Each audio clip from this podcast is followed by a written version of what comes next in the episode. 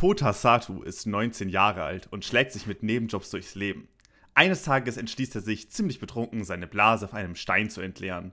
Aber das war kein gewöhnlicher Stein, sondern eine heilige Kugel, in die der Erzengel Michael eigentlich die Königin des Terrors versiegeln wollte.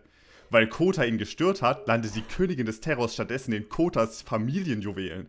Von nun an schickt die Hölle regelmäßig Teufel los, die versuchen sollen, Kota zum Ejakulieren zu bringen. Falls das passiert, wird die Königin des Terrors aus ihrem Gefängnis entkommen und die gesamte Menschheit vernichten. Die einzige Möglichkeit, dies zu verhindern, ist, dass Kota versuchen muss, bis zum Ende des Monats kein einziges Mal mehr zu ejakulieren.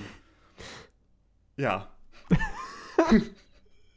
das ist ähm, Oretama und bestimmt ein gutes Werk. Man sieht den Tag schon, das ist Komödie, Romanze und Erotika. Das heißt vermutlich für Komödien, Romanzen, Erotik, Manga-Fans bestimmt eine gute Sache.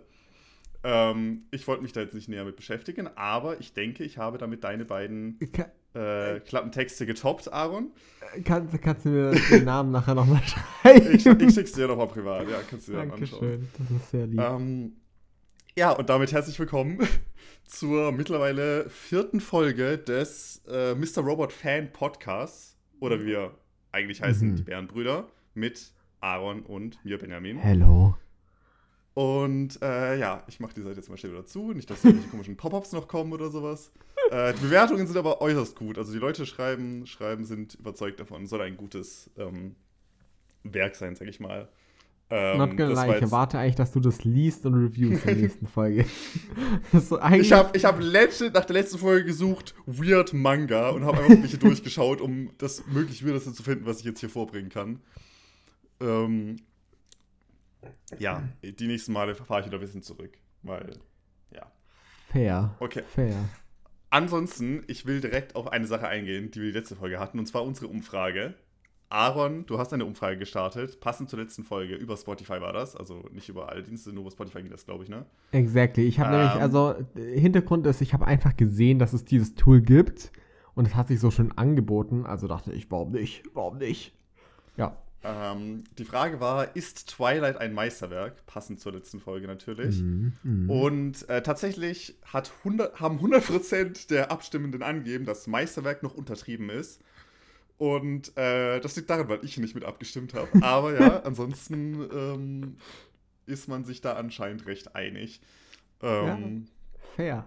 ja. Fair. bin- bin ich will gespannt, ja ob nicht sagen, aber ne, Statistiken lügen nicht. Das ist dir bewusst. Ja, die andere Auswahlmöglichkeit war halt auch ja, schon so. Das heißt, ich glaube, das kommt Aber die hat niemand. Aber ausgewählt. Die hat niemand ausgewählt, die hat tatsächlich exakt 0%. Also, Ähm, ja. ja. Damit wir das jetzt auf dem Tisch haben, also haben wir das auch geklärt, passend zur letzten Folge noch. Ansonsten haben wir dieses Mal auch wieder ein vollgestopftes Programm. Ich habe zumindest viel mitgebracht. Ich weiß nicht, wie es bei dir aussieht, Aaron. Ich werde nämlich sehr ausführlich heute endlich über Mr. Robot reden können. Mm. Nach Wochen äh, Anteasern. Dann habe ich den einen oder anderen Film geschaut. Ähm, ich habe mich an dir orientiert und auch einen YouTube-Klassiker mitgebracht. Oh, Und äh, wir werden heute auch noch über die Wahl zum Jugendwort des Jahres sprechen. Weil ich das einfach interessant fand und Exactly. du da ja noch nichts von mitbekommen hast. Deswegen dachte Nee. ich, ich würde gerne mal deine ungefilterte Reaktion auf die äh, Kandidaten des Jugendworts quasi okay. äh, holen. Das heißt, da werden wir nachher drauf eingehen. Ansonsten würde ich jetzt direkt einfach dich fragen: Hast du denn eine Serie geschaut? Seit Ich der hab letzten Aufnahme. Eine Serie angefangen tatsächlich. Äh, also ich, ich habe nicht so viel mitgemacht, aber ich habe äh, ein bisschen was gelesen, ein bisschen was geschaut. Äh, darunter eine Serie. Ähm, äh, schon mal vorweg, die Folge wird alles ein bisschen entspannter, weil wir haben kein Meistermerk wie Twilight mehr dabei. Also so, das schon mal vorweg. Es tut mir leid, ich kann nicht jede Folge über Twilight reden, wobei ich mir Mühe geben werde, falls ich in irgendeiner Form noch irgendwas finde. Es gibt, glaube ich, einen Comic.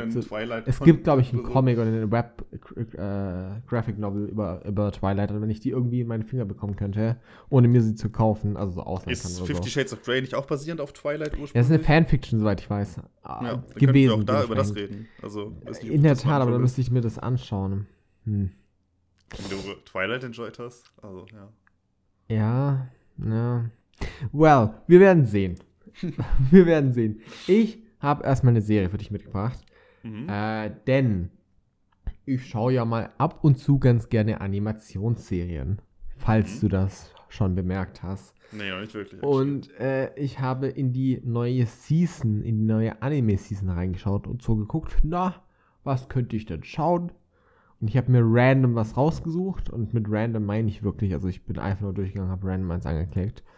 Ähm, und es heißt Parallel World Pharmacy oder Alternate World Pharmacy oder Another World Pharmacy, whatever you want to call it. Äh, und was glaubst du, worum es geht?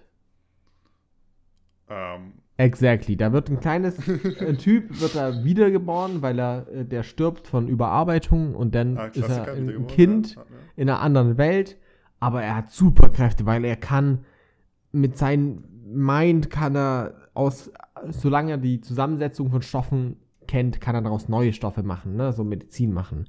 Und gleichzeitig kann er, wenn er durch seine wenn er seine Hände oder seine Finger zu so einem Kreis macht und da durchschaut, wie so, du weißt, wie wenn du so, so eine Brille machst mit zwei Fingern, Mhm. dann kann er da durchschauen und dann sieht er, dann leuchtet ein Körper vom anderen auf, wo das Problem liegt. Und, Das ist eine sehr spezifische Fähigkeit. mhm, mhm. und wenn er dann das Problem identifiziert, leuchtet die Stelle anders auf, dann wird es gedimmt. Also er ist der Medizinmann, basically. Er ist der Medizinmann, exactly. Entspannt, Und okay. äh, diese junge Forscher, dem folgen wir dann, weil die sind natürlich in der Fantasy-Welt und da ist alles etwas anders. Und dementsprechend äh, geht's halt um ihn, weil er, also wer hätte es kommen sehen, er möchte halt ein guter Mediziner sein. Und da, das ist das. Not gonna lie, es ist so unfassbar langweilig. Also, meiner Meinung nach. Also, sorry. Ich möchte niemanden offenden, der ein Fan davon ist. Das können. Also, vielleicht ist da auch meine Meinung einfach. Ne? To be fair, das letzte, was ich gesehen habe, war Twilight. Also, es ist schwer, da drauf zu folgen. Deshalb möchte ich dem nicht zu böse sein. Aber es ist halt so der generischste Trash, meiner Meinung nach, den es gibt. Erstens habe ich herausgefunden, dass es irgendwie in den letzten Jahren irgendwie drei weitere Serien gab, wo sehr ähnliche Prämissen hat von wenigen. Oh, er ist jetzt ein äh, Arzneiarbeiter oder ein Doktor in der anderen Welt. Und das ist so, warum? Warum? Wa wa wer hat das gebraucht, dass es drei Leute machen mussten? Und es ist so halt dieses generischste von, wir folgen diesem absolut, also, also diesem unnötig guten, starken, also stark in dem Sinne guten Apotheker und verfolgen halt sein, sein Leben. Und das ist so, I don't know. Ich, ich wollte es mainly ansprechen, weil ich dachte, das ist was für dich, basically. Weil du magst doch auch Apotheken. ja. Ist doch ein Hobby Ich- von dir. Ich hab's tatsächlich mal aufgemacht. Ich dachte, das ist bestimmt Crunchyroll, weil ja inzwischen alles, was Anime angeht, gefühlt auf Crunchyroll kommt. Ja. Ähm, und die dritte Folge heißt Der Vorsitzende kaiserliche Pharmazeut und der wiedergeborene Pharmakologe. und der Fakt, dass es so ein langer und unnötig komplizierter Titel ist, finde ich tatsächlich gut. Die anderen ähm, Folgen sind ähnlich. Die vierte zum Beispiel heißt Ihre kaiserliche Majestät und die Gründungserlaubnis. So als ob sie einfach nur lange Wörter aneinander, aneinander reihen wollten. ja. Ähm, Also, es ist halt sehr generisch. Das heißt, du kannst damit Spaß haben. Gerade wenn du jemand bist, der noch nicht so viele Serien, nicht so viele Animes geschaut hast, dann kann das zu einer gewissen Art und Weise bestimmt erfrischend sein oder so, I guess. das klingt jetzt aber auch echt nicht so spannend. Also, Aber richtig. es ist halt, kennst du es? Es gibt, ne? Es gibt ja. was, ist denn, äh, was ist denn das Genre? Also was ist, ist äh, es denn? Adventure, Drama? Comedy, Fantasy, Magic, Slice of Life. Was ist denn, was ist denn ein Adventure an so einer Medizinfachkraft? Was macht er mit dieser, mit dieser Fähigkeit? Naja, weil es halt in so einer Fantasy-Welt ist. Also äh, zum Beispiel, die Königin war krank und er musste sich behaupten. Und dann hat er halt sie geheilt, basically. Aber niemand hat ihm geglaubt, weil er ein kleines Kind war. Also, ne? Ja. Okay, Das Ding ist, entspannt. es gibt ja, es gibt ja so High-Concept-Filme oder Serien, die, also ich glaube, es ist richtig, wenn ich High-Concept sage. Das sind ja Sachen, die so in einem, so in einem kurzen Satz erklärt werden können. So, was ist die Prämisse? Findet Nemo. Okay, Nemo wurde entführt. So, ne? So super simple Sachen von der Prämisse. Ähm, und das hier bietet einfach einen schönen Gegenzug dazu da, weil es einfach unnötig kompliziert und unnötig, einfach unnötig ist. ja. Andererseits, Shoutout zu den also zu den Apothekern so. Die Apotheker-Gang lässt grüßen, ne? Ich appreciate euch. Ja. Ihr seid wichtig in der Gesellschaft, äh, aber, I don't know. Mehr ich eigentlich nicht parallel zu dazu noch so einen Apotheker-Podcast anfangen, tatsächlich. Das wäre actually funny. Ich bin mir nicht sicher. Ich würde, mich würde es actually interessieren, ob irgendjemand, der halt selbst Apotheker ist, da so richtig drauf abgeht und es halt richtig feiert und so denkt, fuck, endlich werde ich represented. Das- Da sind I mean- so, so Insider und sowas drin, so ganz spezifische. Haha, guck mal hier, diese eine Medizin, der hat das bekommen, lol. Limau. Ja, Das äh, wäre schon, das fände ich tatsächlich nice.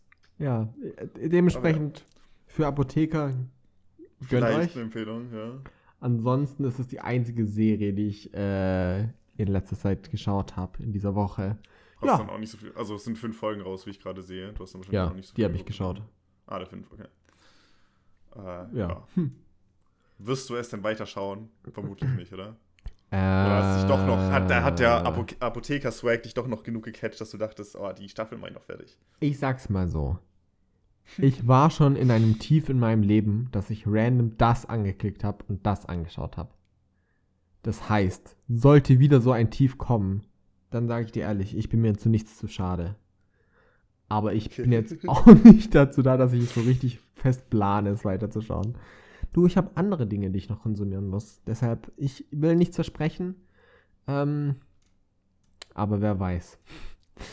Ja, so wie dazu. Hast, hast du denn Serien geschaut?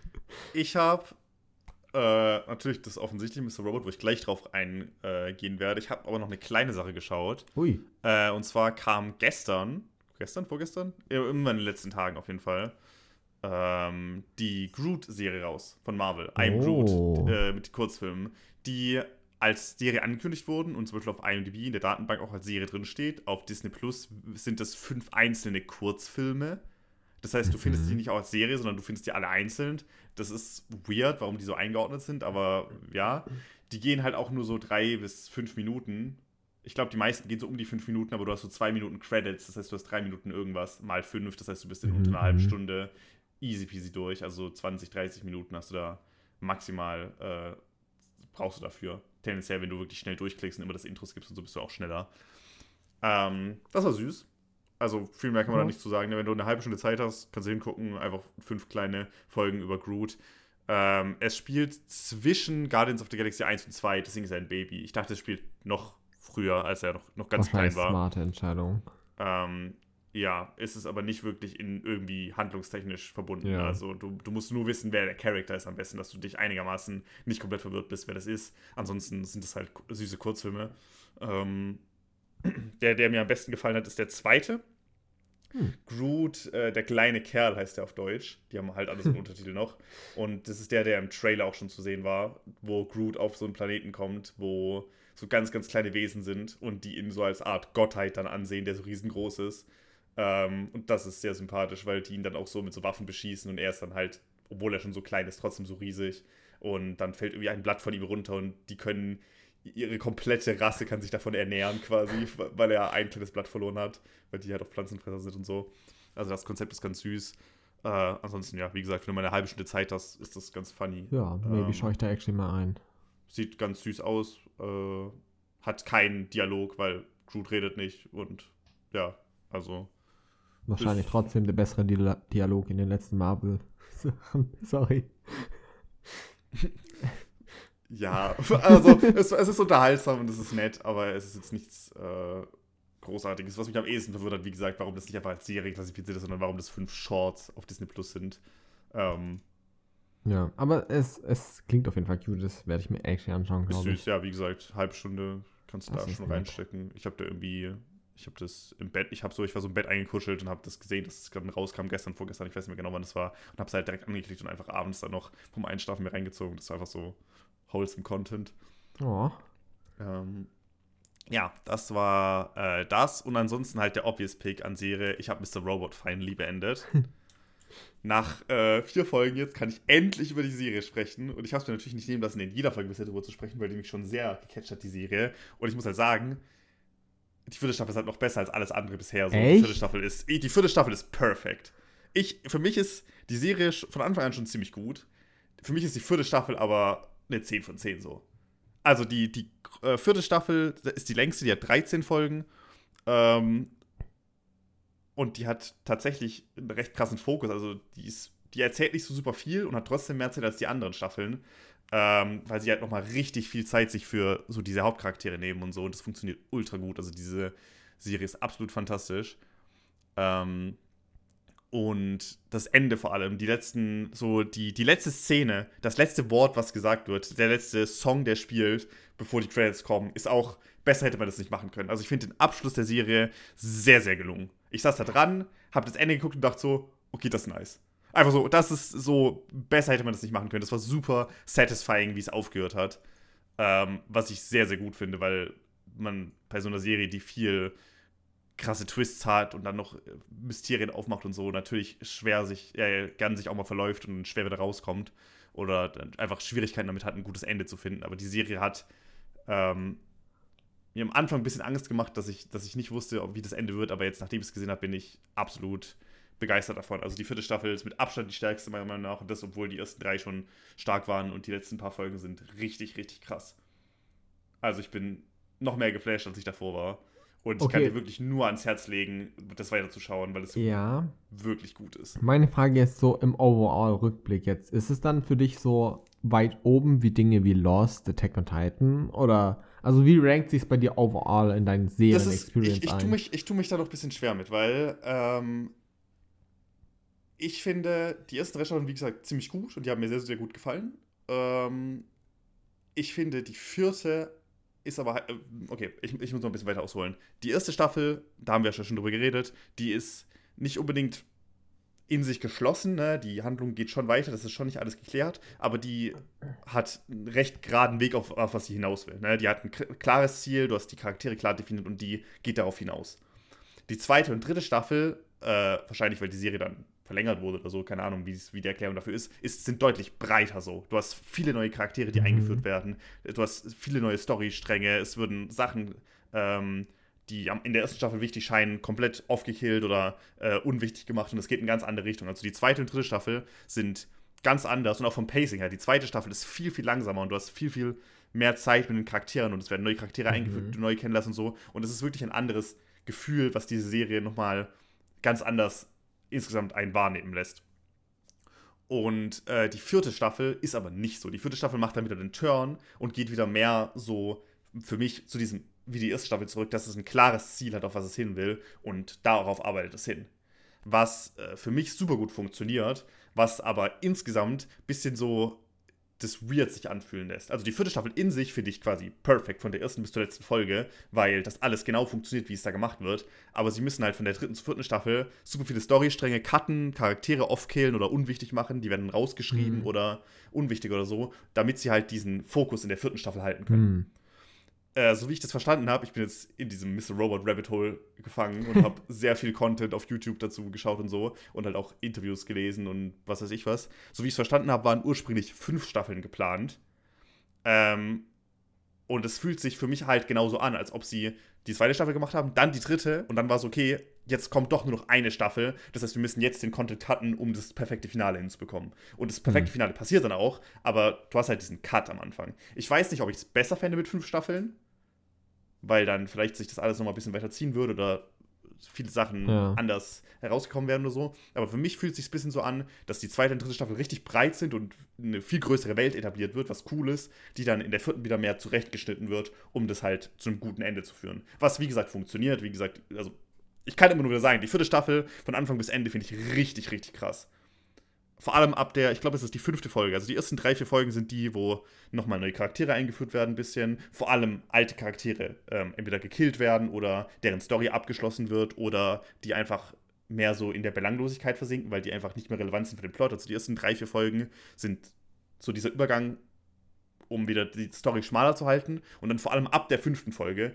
die fünfte bis zur ähm, 13, weil das sind 13 Folgen, sind ein, ein wie soll, wie soll ich das sagen, einfach eine Achterbahnfahrt. Die, die, die, die 5 bis 13 ist unglaublich krass. Die habe ich auch äh, fast am Stück durchgeschaut. Also ich habe, glaube ich, sechs oder sieben Folgen geguckt, was echt lange war. Und dann habe ich mir die letzten zwei, drei äh, am nächsten Tag dann direkt reingezogen. Also auf zwei Tagen habe ich da acht, neun Folgen ähm, sind das geguckt. Ähm, und an denen fällt mir auch eigentlich nichts Negatives ein. Also ich finde die Charaktere da, ich finde die, ich die Musik, ich finde die Optik, ich finde äh, handlungstechnisch einfach alles, was passiert, wirklich nicht großartig zu kritisieren. So. Mir fällt nichts ein, was daran schlecht ist. Das heißt, äh, die Serie hat im Nachhinein jetzt einen sehr, sehr positiven Eindruck bei mir, weil halt das Finale so unglaublich gut war. Ähm, die Sachen, die mich halt nerven, sind von davor, weil es halt Handlungsstränge gibt, die in der zweiten oder dritten Staffel aufgemacht werden, die in der vierten dann einfach so beiseite geworfen werden und halt nicht wirklich beantwortet werden. Es ist nicht groß schlimm, wie gesagt, weil die wichtigsten Charaktere trotzdem noch an ihr Ziel geführt werden, aber es ist so ein bisschen, ähm, hat so einen negativen Beigeschmack, weil ich die ganze Zeit in der vierten Staffel darauf gewartet habe, oh, dieser Charakter muss jetzt irgendwann nochmal seinen Auftritt haben, weil ich wissen will, wie es da ausgeht. Oder dieser Charakter, das und das Geheimnis muss doch revealed werden und das wird einfach komplett ignoriert. Hm. Also so ein ähm, bisschen Nee, also enttäuschend ist das falsche Wort, aber so, es hätte noch an ein paar Punkten äh, einen saubereren Abschluss gefehlt. Äh, also es ist so, dass sie halt einen wirklich großen Cast haben und ja. in der vierten Staffel sie sich wirklich auf drei oder vier Charaktere fokussieren und die hm. werden perfekt abgeschlossen. Okay, ja. Und die anderen sind so teilweise mit dabei, teilweise äh, nicht mehr so wichtig, haben dann vielleicht nur noch zwei, drei kleine Auftritte in der ganzen Staffel oder sowas, was ein bisschen schade ist, weil du so denkst, oh, eigentlich mag ich die Charaktere, weil ich die jetzt schon zwei oder drei Staffeln mitverfolgt habe und ich würde eigentlich gerne noch mehr von denen sehen. Du brauchst nicht unbedingt einen Abschluss, es sind auch Nebencharaktere dabei, die, die sind irgendwann aufgetaucht und sind irgendwann wieder weg. So, es ist mhm. nicht so, dass die, mhm. dass es sich, dass du unbedingt denkst, oh mein Gott, ich brauche jetzt die Handlung von denen muss noch abgeschlossen werden. Das ist mir nur so, ich wünschte, da wäre noch eine Szene gekommen, weil ich die Charaktere halt mag. Ja. Vor, allem, vor allem am Ende war es so, es hätte der Serie meiner Meinung nach eher positiv, also es geht wirklich um so. In der letzten Folge hätte es einfach zu einem Moment geben können, wo irgendwie Person in den Raum reinkommt und sagt: Hey, du, ich habe gerade mit der und der Person telefoniert. Übrigens, die ist in Sicherheit, die ist dort und dort, alles gut bei der. Das hätte ah, mir schon okay. gereicht für manche okay. sowas in die Richtung. Das heißt, es wird nicht unbedingt offen gelassen, aber du bist selber so damit ein bisschen so, ja, ich weiß in etwa, wo die Person endet, den Rest kann ich mir selber denken. Okay. Das heißt, so ein paar Sachen von dem Charakteren und so hätte man noch für mich schöner ausschmucken können. Ich weiß nur nicht, ob das die Staffel dann insgesamt viel zu arg aufgefüllt hätte, wenn sie nochmal die ganzen Nebencharaktere irgendwie noch versucht hätten, mehr reinzuquetschen. Das ist so die Sache. Also ich bin mir nicht sicher, ob man das hätte besser machen können oder ob das das, das beste Ziel war. Äh, ich erkläre es mir so, dass sie ursprünglich fünf Staffeln machen wollten und etwas von dem Content halt verloren ging und sie sich dann ja, halt ja. festlegen mussten, wir machen in Staffel 4 das fertig, das machen wir so gut wir können fertig, der Rest, den unwichtigen Kram, den lassen wir doch unwichtig sein. Ähm, das ist so das, das Gefühl, was ich dabei hatte. Ansonsten, wie gesagt, die Serie war von Anfang an super krass und hat sich dann am Ende nochmal für mich gesteigert, so was Charaktere angeht, was, was Dialoge angeht. Ähm, ich finde basically den kompletten Cast fantastisch. Also alle Hauptcharaktere und auch alle Nebencharaktere. Ich habe mich eigentlich bei jedem Charakter gefreut, wenn die eine Szene zusammen hatten. Es gibt eine Ausnahme, die, die muss ich ansprechen. Das ist Angela, die taucht in der ersten Staffel schon auf. Das ist die äh, äh, blonde Dame, die die Kindheitsfreundin von Elliot ist. Okay, ich weiß nicht, ob du dich noch an die erinnern nee, kannst. Absolut nicht, sorry. Ähm, also, Elliot ist ja der Hauptcharakter, an den wirst du dich noch erinnern können, aber es gibt halt ja. halt noch die, die Blonde, die seit Kindheit mit ihm befreundet ist, die arbeiten in der gleichen Firma und so weiter. Und die ist von Anfang an eigentlich ein Hauptcharakter. Und die finde ich nicht wirklich interessant am Anfang. Die ist halt dabei so, deswegen hast du dich wahrscheinlich noch nicht so krass an die erinnern, weil die ist halt irgendwie so anwesend hm. und die hat nicht so viel mit diesem ganzen Hackerzeug zu tun, weil es ja darum geht, dass sie halt so große böse Firmen hacken und sie ist einfach so dabei. Sie hat keine Hacking-Fähigkeiten und sie hat auch starke Selbstzweifel und so. Und sie ist so, hm, was kann ich eigentlich machen? Ich weiß nicht genau. Irgendwie fühle ich mich ein bisschen useless so. Ähm, und da versuchen sie in der zweiten Staffel halt so einen Weg zu finden, dass sie sagen, okay, sie, sie kann nicht bei diesem ganzen Hackerzeug mitmachen, sie hat die Fähigkeiten nicht und so. Sie ist aber sehr gut darin, quasi Leute nicht technisch, sondern persönlich zu manipulieren. Das heißt, sie hm kann ganz gut mit Worten umgehen. Sie ist ja auch eine, eine, eine, hübsche Frau, das heißt, sie kann auch Leute so um den Finger wickeln und so und sie will das nutzen und anfangen in der ähm, E-Corp, also in der großen Evil Corporation quasi zu arbeiten. Das ist ihr Ding in der zweiten Staffel. Und da dachte ich mir, okay, das ist eigentlich ganz cool, weil dann könnte sie wirklich wichtig werden und Sachen machen. Und sie will da quasi reingehen und irgendwie eine wichtige Position einnehmen, weil sie da Connections und sowas hat dann aus den vorherigen Folgen.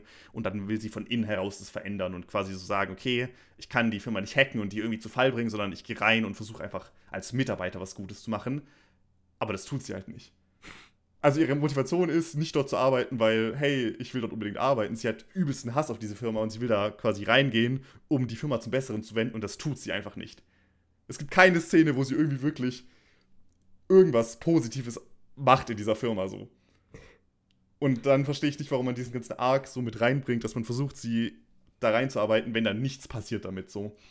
Ähm, so ein bisschen wollen sie dann in die Richtung gehen, von wegen, ja, sie könnte ja korrupt werden und das Geld und das Macht steigt ihr zu Kopf und sowas in die Richtung. Und es wird auch so ein bisschen angeteased, aber damit passiert auch nichts. Also sie wird nicht wirklich böse so. Für, für mich, sie machen so kleinere Aspekte auf, quasi, in welche Richtung der Charakter gehen könnte, aber sie committen zu nichts. So. Sie geht in diese Firma rein, um die zum Besseren zu wenden. Tut sie nicht. Sie wird irgendwie, gibt so ein, zwei Szenen, wo sie dann Leute anschreibt, weißt du eigentlich, wer ich bin? Ich habe die und die Position. Und ich denke so, oh, sie wird vielleicht gar nicht äh, dort die, die Gute sein, die die Firma äh, von innen verändert, sondern sie wird durch das Geld und die Macht, die sie hat, was ihr eigentlich gefällt und sie hat davor schon äh, Probleme mit sich selbst und jetzt kann sie über sich herauswachsen und ihr fällt eigentlich auf, dass sie richtig gut da reinpasst und da richtig mitarbeiten kann und auch die ganzen äh, positiven Aspekte für sie dann das Geld und was weiß ich, was mehr für sie wichtig sind, als wirklich ihre eigene Moral dann weiterzumachen. Aber das tut sie halt auch nicht. Sie ist einfach nur so da dann. Und das ist sowas, der Charakter verläuft sich in der Handlung immer weiter und immer mehr und das finde ich ganz, ganz schlimm, weil die einer der wichtigsten Charaktere ist und die zweit- oder drittmeiste Screentime hat von allen Charakteren und ich kann sie halt nicht nachvollziehen. Also ich kann logisch nicht nachvollziehen, weil sie hasst diese Firma, warum arbeitet sie dort, um das zu verändern, warum macht sie dann nichts und dann kriegt sie Geld und Macht, aber sie wird davon auch nicht korrupt, sondern so, so ein bisschen korrupt nur, aber auch immer noch, es ist irgendwie so ein, so ein Durcheinander und das hat mich wirklich immer sehr, sehr stark genervt.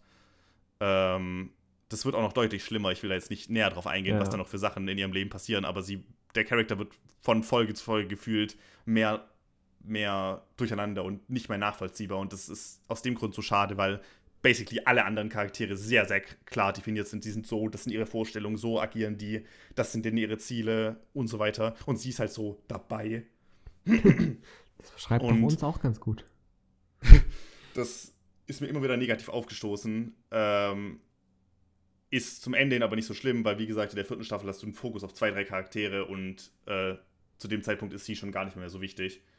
Also ähm, viele Charaktere werden wie, wie gesagt kleiner und da ist es schade, weil ich gerne mehr von denen sehen würde. Die kriegt eine kleinere Rolle und da finde ich es okay.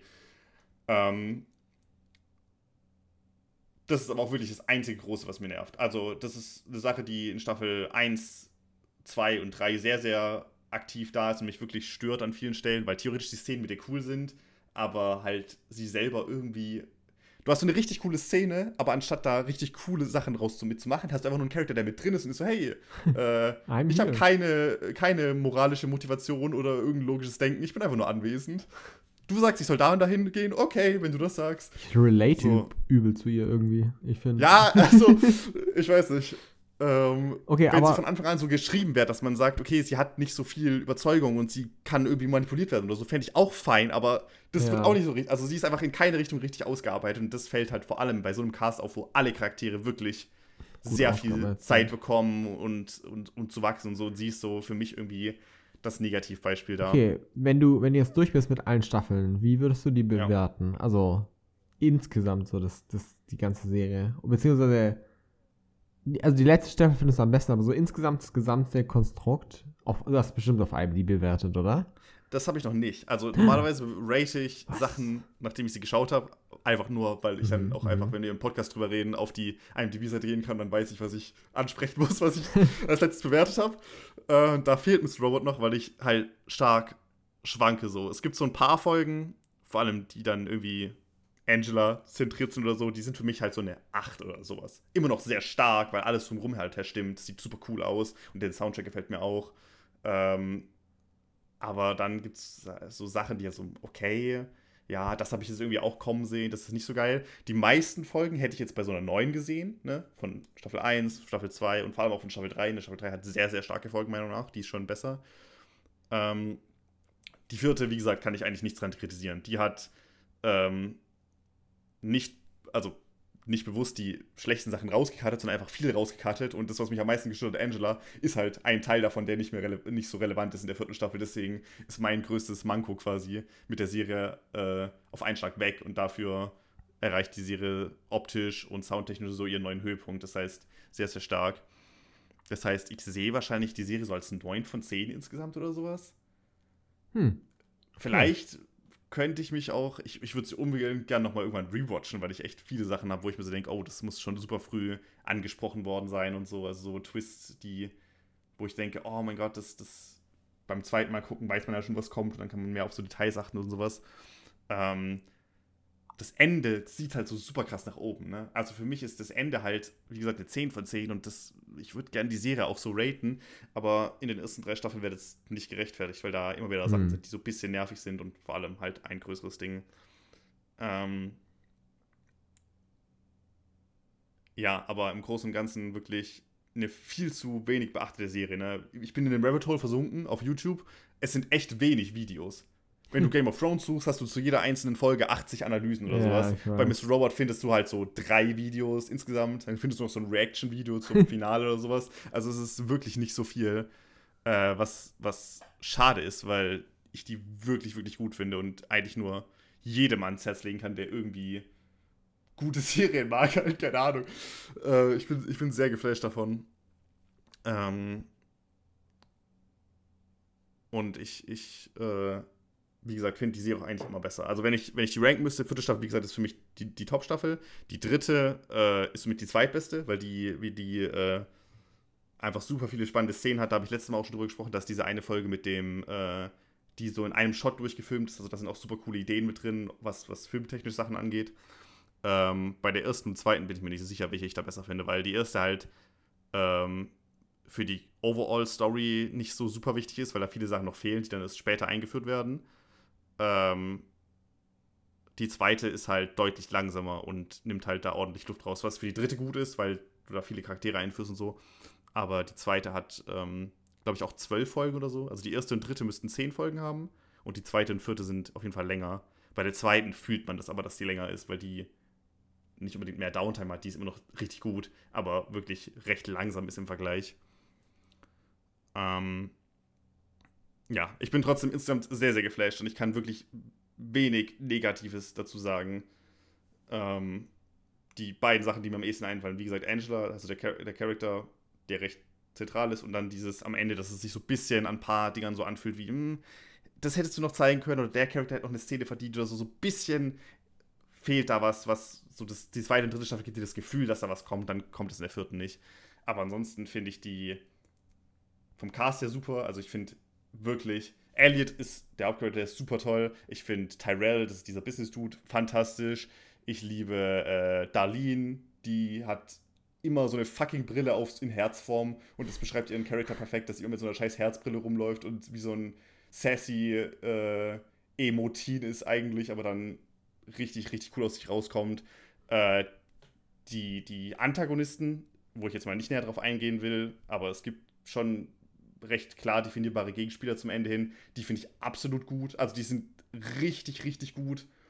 Ähm, die haben auch sehr viel äh, Zeit, dann vor allem in der vierten Staffel zu wachsen. Du hast dann Flashback-Szenen, wo wirklich gezeigt wird, okay, ich kann voll und ganz nachvollziehen, wie dieser Charakter zu diesem Punkt gekommen ist. Ähm, Soundtechnisch finde ich die krass. Ich habe einen fucking Ohrwurm von einem der Songs, die im Finale spielen. Den, den pumpe ich, seit, seit ich das gesehen habe, auf Spotify rauf und runter. Ich habe den literally vorhin, als ich äh, draußen äh, unterwegs war, habe ich den auf, auf Loop gehört. Ich schicke dir den nachher mal. ähm, also, ich finde es krass. Auch optisch, wie gesagt, das, ich hatte, glaube ich, schon die letzten Mal darüber geredet, dass ich die optisch ziemlich cool finde. Das wird einfach nur besser. Also, die vierte Staffel hat so viele ähm, Momente, wo so super kreativ äh, die Kamera eingesetzt wird oder so, wo super cool geschnitten wird, was so super unkonventionell ist, was ich von nichts anderem so kenne. Es gibt eine. Ähm, eine Szene in der vierten Staffel, wo sie in so einer Wohnung sind und es ist so eine ähm, was ist denn das Wort? Eine Person wird ent entführt und dann okay, haben sie die als äh, Geisel, Geisel habe ich gefehlt. Das ist so eine Geiselsituation. Das heißt, äh, Person ist in dieser Wohnung und äh, ist als Geisel, andere Person ist auch da, es sind mehrere Personen äh, involviert, die darüber reden, okay, was machen wir jetzt? Ich, du lässt die frei, dafür kriege ich das und das oder wir können das und das machen. So, das ist sehr, sehr intens, diese Szene, Leben- und Tod-Szenario quasi. Und äh, die Kamera ist so gemacht, dass sie mitten im Raum steht und sich einfach nur dreht, also um 360 Grad. Das heißt, du hast nicht verschiedene Shots auf die Charaktere während dem Dialog, sondern du hast Charakter A, der im Bild ist, und dann dreht sich die Kamera um so, keine Ahnung, 90 Grad nach links, dann ist da Charakter B, dann dreht sie sich wieder um 90 Grad und der Dialog findet quasi die ganze Zeit im Kreis statt und die Kamera dreht sich immer schneller und schneller und der Dialog wird immer äh, schlimmer und es wird immer intenser und du hast richtig Stress und dann dreht sich die Kamera immer schneller und du fühlst dich fast schon, es ist fast schon schwindelerregend, weil sich die Kamera halt quasi im Kreis dreht und damit sie auch dein Bild dreht und das ist, habe ich so quasi fast noch nie gesehen, dass ein Dialog halt so geschrieben ist, dass er wirklich dir den Kopf zerbricht und die Kamera hm. da mitmacht quasi. So Sachen sind hm. super cool und werden voll oft gemacht, wo ich mir dann so dachte, so, hey, das ist, das ist voll cool.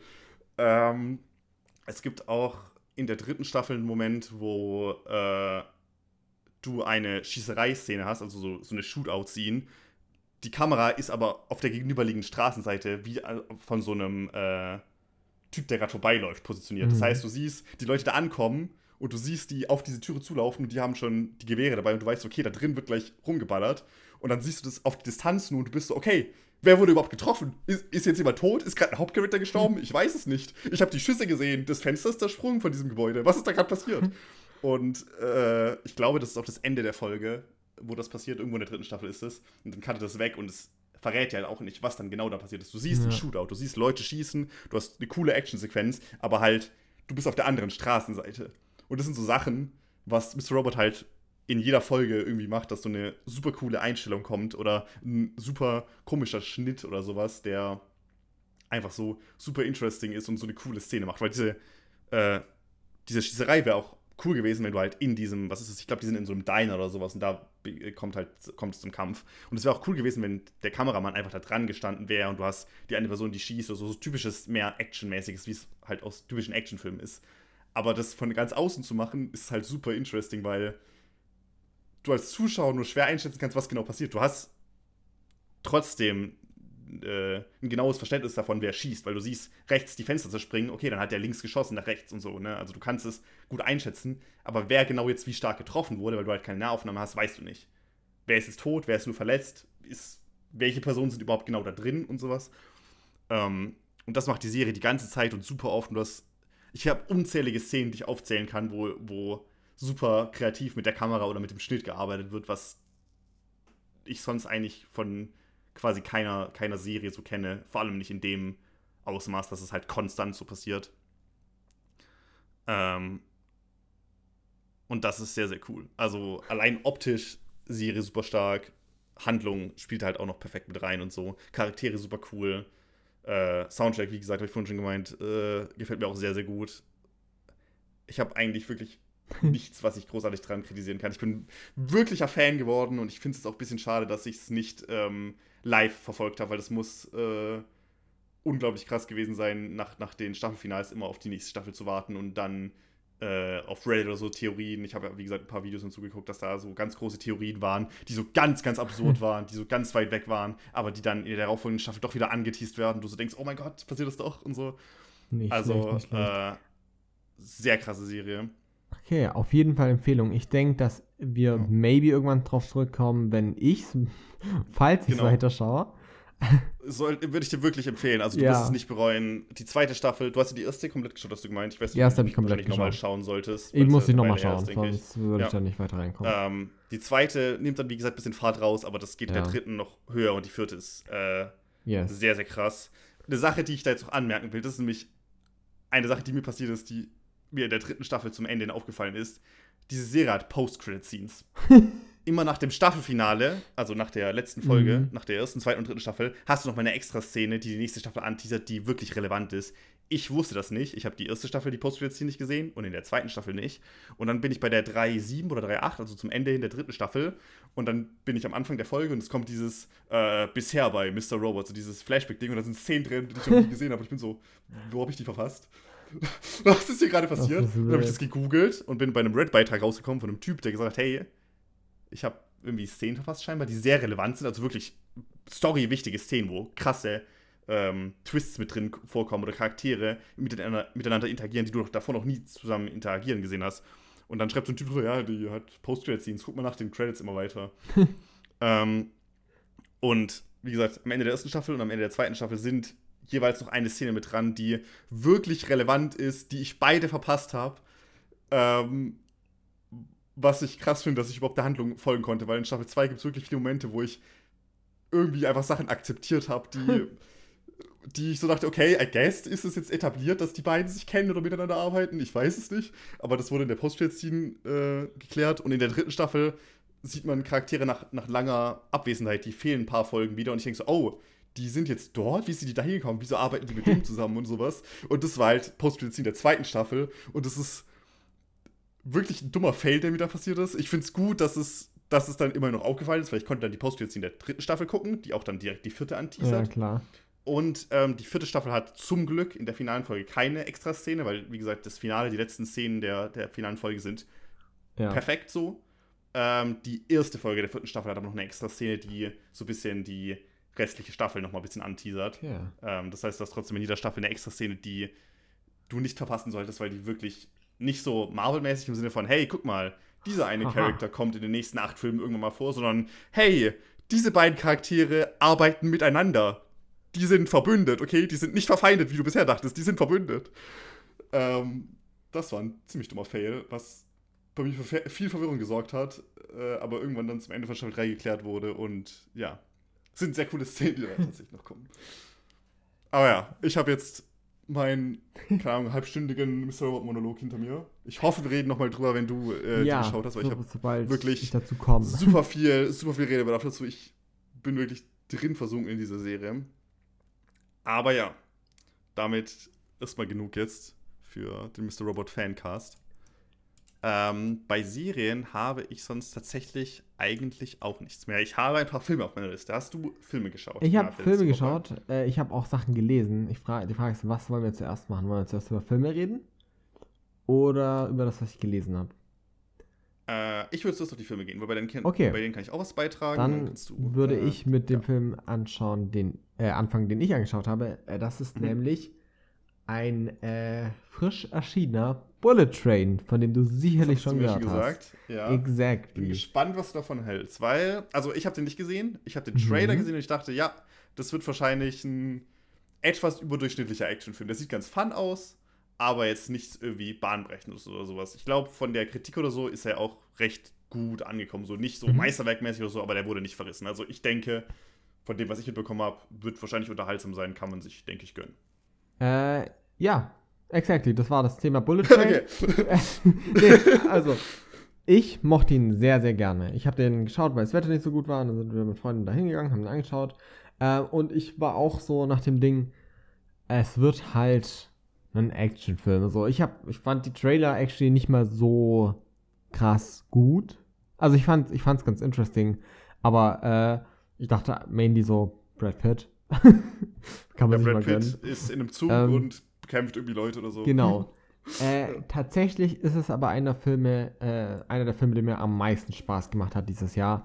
Äh, das ist für mich so das Peak einfach nur Unterhaltungs-Action-Genre-mäßige. Äh, und gerade weil wir in den letzten Monaten Filme gesehen hatten wie Doctor Strange Tor. 2, Tor. So Sachen, die theoretisch genau das bedienen, die genau das sein wollen, die einfach Comedy sein wollen, die Action sein sollen, die einfach nur seichte Unterhaltung ähm, sein sollen und nicht mal das schaffen, meiner Meinung nach meistens, ähm, war es sehr schön, Bullet Trade zu sehen, als, als ein sehr schönes Gegenstück dazu, der eben genau dieses Gefühl wieder aufleben lässt von, du kannst im Kino musst du dich entscheiden zwischen purer Trivialität und äh, hier super krassen, intensen Sachen oder äh, richtig krassen Nischenprodukten wie äh, Everything Everywhere All at Once. Und es gibt auch sehr viele Filme, die eigentlich so ein sehr schönes, unterhaltsames Mittelding sind. Und Bullet Train ist genau das. Bullet Train hat mir von vorne bis hinten eigentlich sehr viel Spaß gemacht. Ähm, basically, die Handlung ist, äh, wir folgen dem Main Character äh, Ladybug. Das ist Brad zumindest Pitt. sein Codename, Brad Pitt, exactly. Der halt ähm, Assassine, also Auftragskiller ist so zu einem gewissen Grad, der halt vor allem Job annimmt, um Sachen zu machen. Und er ist jemand, der sehr viel Unglück im Leben hat oder allgemein immer sehr, sehr unglücklich ist. Ne? Äh, du kennst es beispielsweise, äh, du erinnerst dich bestimmt an Deadpool 2, gab es doch ähm, diesen Charakter, die immer Glück hatte. Ja. Und basically ist Wer ist es das Gegenstück dazu? ja, so ein bisschen das Gegenstück dazu. Und Mhm. von dort aus fängt es an und man erwartet ein riesen Action-Spektakel von wegen Okay, ganz kurz. Ähm, zu, zu, zu dem Ding, was ich jetzt nämlich interessant finde. Ist es einfach nur so, er sagt, ja, ich habe irgendwie immer Pech und das ist so einfach so, es wird damit durch eingeführt, das passt. Oder versucht der Film das irgendwie zu erklären oder sowas. Like, ah, er hat irgendwie wirklich eine übernatürliche Fähigkeit, Nein, nein, nein, Pech nein, nein, sowas nein, nein. nicht, Es- oder? es- okay. nein, es es ist einfach nur, er sagt, hey, ich Genau. bin einfach, ich habe einfach Pech. Er redet sehr gerne sogar viel darüber, was halt ganz witzig ist. Also er acknowledgt das Mhm, ja auch und er okay. regt sich selbst drüber auf. Und er redet darüber, okay, dass er ja, in dann ist- Therapy, dann ist cool. dass er in Therapy geht und es ihn so nervt. Und dann zitiert er seinen Therapeuten und so. Ähm, also es macht das auf eine sehr charmante und witzige Art und Weise. Und äh, konstant denkst du eigentlich, dass du nur ihm folgst. So, so was der Main-Trailer ähm, so rübergebracht hatte, war so basically, ja, du verfolgst ihm. Tatsächlich ähm, gibt es aber einen ganzen Haufen an Charaktere, die innerhalb dieses Bullet Trains eingeführt werden, die ihre eigenen Stories haben. Und es geht auch so darum, wie diese Stories sich ähm, miteinander verweben, welche Konsequenzen es gibt. Und äh, es macht unfassbar viel Spaß, oder zumindest hat es mir unfassbar viel Spaß gemacht, äh, einfach diesen Charakteren zu folgen. So, es ist so ein, so ein perfektes Abenteuer von wegen, du hast sehr viele sympathische Charaktere, die auf ihre eigene Art und Weise witzig, charmant ähm, und interessant sind und du verfolgst sie und du, du äh, steigst ein in diese, diese Welt von Bullet Train, die halt, äh, ne, diese Assassinenwelt zum gewissen Grad, es werden Charaktere eingeführt und ähm, alles kommt auch zu einer ganz schönen Konklusion und es funktioniert aus meiner Sicht alles extrem gut. Das Einzige, was so ein bisschen mich geickt hat, war so ganz am Schluss wird es so unnecessary, also so, so unnötig extrem Action, so, ne, du weißt, was ich meine, so unnötig overwhelming Action mäßig, so, es musste eine Explosion und so Kram und so weiter. Ähm, was ich aber nicht super schlimm fand, weil ich das Finale trotzdem an sich sehr, sehr nice fand. Und ich hatte einfach durch und durch Spaß mit diesem Film. Ich würde den sehr gerne nochmal sehen. Äh, das war für mich ähm, sehr, sehr schön. Vor allem ist es für mich auch ein sehr schönes Gegenstück zu John Wick. Weil John Wick sehr in die Richtung geht von, wir wollen einfach nur Action machen und Bullet Train will auch Action machen, aber macht das Ganze auf eine andere Art und Weise, weil es eben nicht nur darum geht, die, die krassesten Action-Szenen zu machen. So, das, er hat auch sehr gute Action. Aber es geht auch einfach darum, äh, Action durch Comedy oder diese Welt einzuführen und alles sehr leichtfüßig zu machen. Und diese Leichtfüßigkeit tut dem Film auch sehr, sehr gut, finde ich. Dementsprechend so, ich würde den am liebsten nochmal sehen. So, ich kann den dir nur empfehlen. Ich hatte Spaß dran. Okay, cool. Maybe bin es nur ich. Also ich habe dem actually 4 von 5, also 8 von 10 Punkten gegeben. Mhm, Äh, was recht viel ist. So, ich habe überlegt, ob es vielleicht doch nur 7 sind oder so. Aber nee, ich hatte, ich hatte sehr viel Spaß äh, und finde ihn sehr cool. Eine Sache möchte ich mit dir reden. Denn das ist, mhm. Jetzt kommt's. es ist nicht ein Spoiler wirklich. I guess.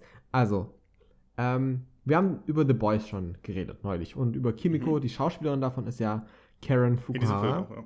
Und die spielt Ja. in diesem Film Die, mit. hast du, kennst du den YouTube-Kanal von der? Ja.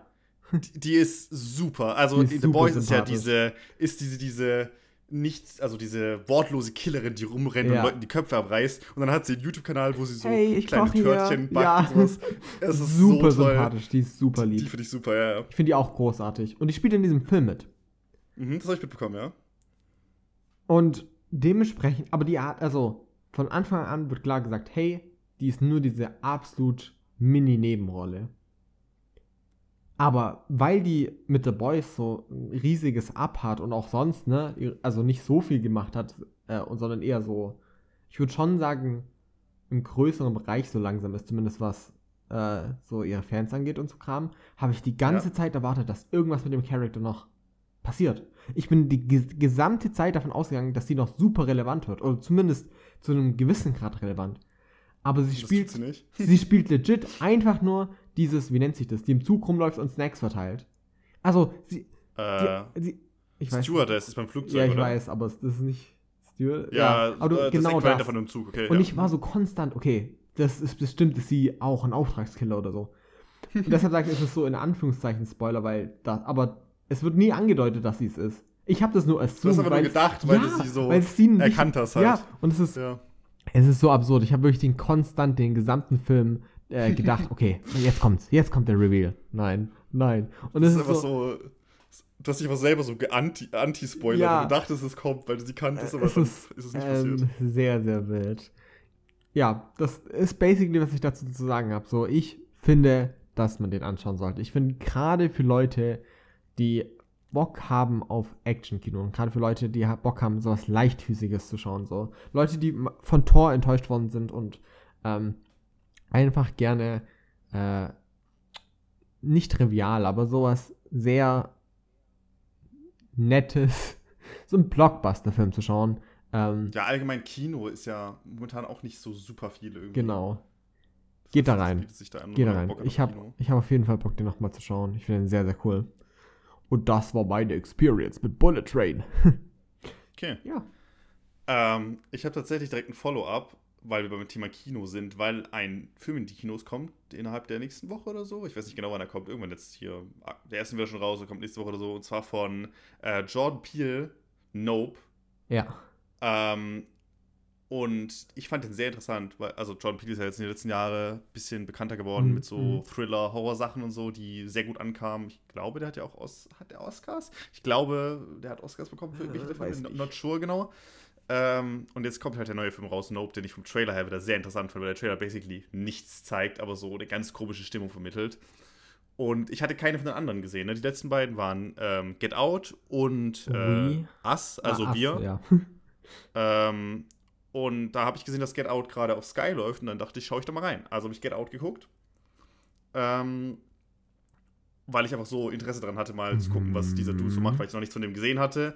Und ich eigentlich nicht super viel Interesse an Horror habe. Mhm. Ähm, die Filme aber ja immer mit einem großen Thriller, mysteriösen Element daherkommt und immer so ein bisschen weird ist. Und ich weiß nicht, wie viel du über Get Out weißt, weil ich wusste davon, okay, das ist ein Film, der irgendwie Preise gewonnen hat oder sowas. Ein großer elefanter Film ist, der so ein bisschen in die Horrorrichtung geht und das Thema Rassismus behandelt. Ja, ich wusste, Sachen, also, ich wusste. was ich halt weiß, ist, dass, ne, das gibt zwei Main Character und ähm, er, also es gibt die, die weiße Familie, also sie, sie möchte ihren Boyfriend, der halt äh, afroamerikanisch ist, ihrer Familie vorstellen und dass halt das dann in dieses absurde, rassistische rübergeht und auch in dieses sehr horrormäßige.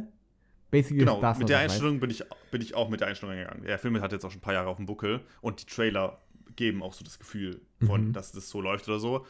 Und ähm, ich fand den äußerst interessant, weil der am Anfang so ganz, wie soll ich das sagen, der, der kommt recht leichtfüßig rein und ist am Anfang wirklich hell und lieb und herzlich und die beiden haben so eine schöne Beziehung und es geht eben darum, hey, äh, wir gehen eine Fan besuchen und die, vielleicht macht die so einen blöden Kommentar.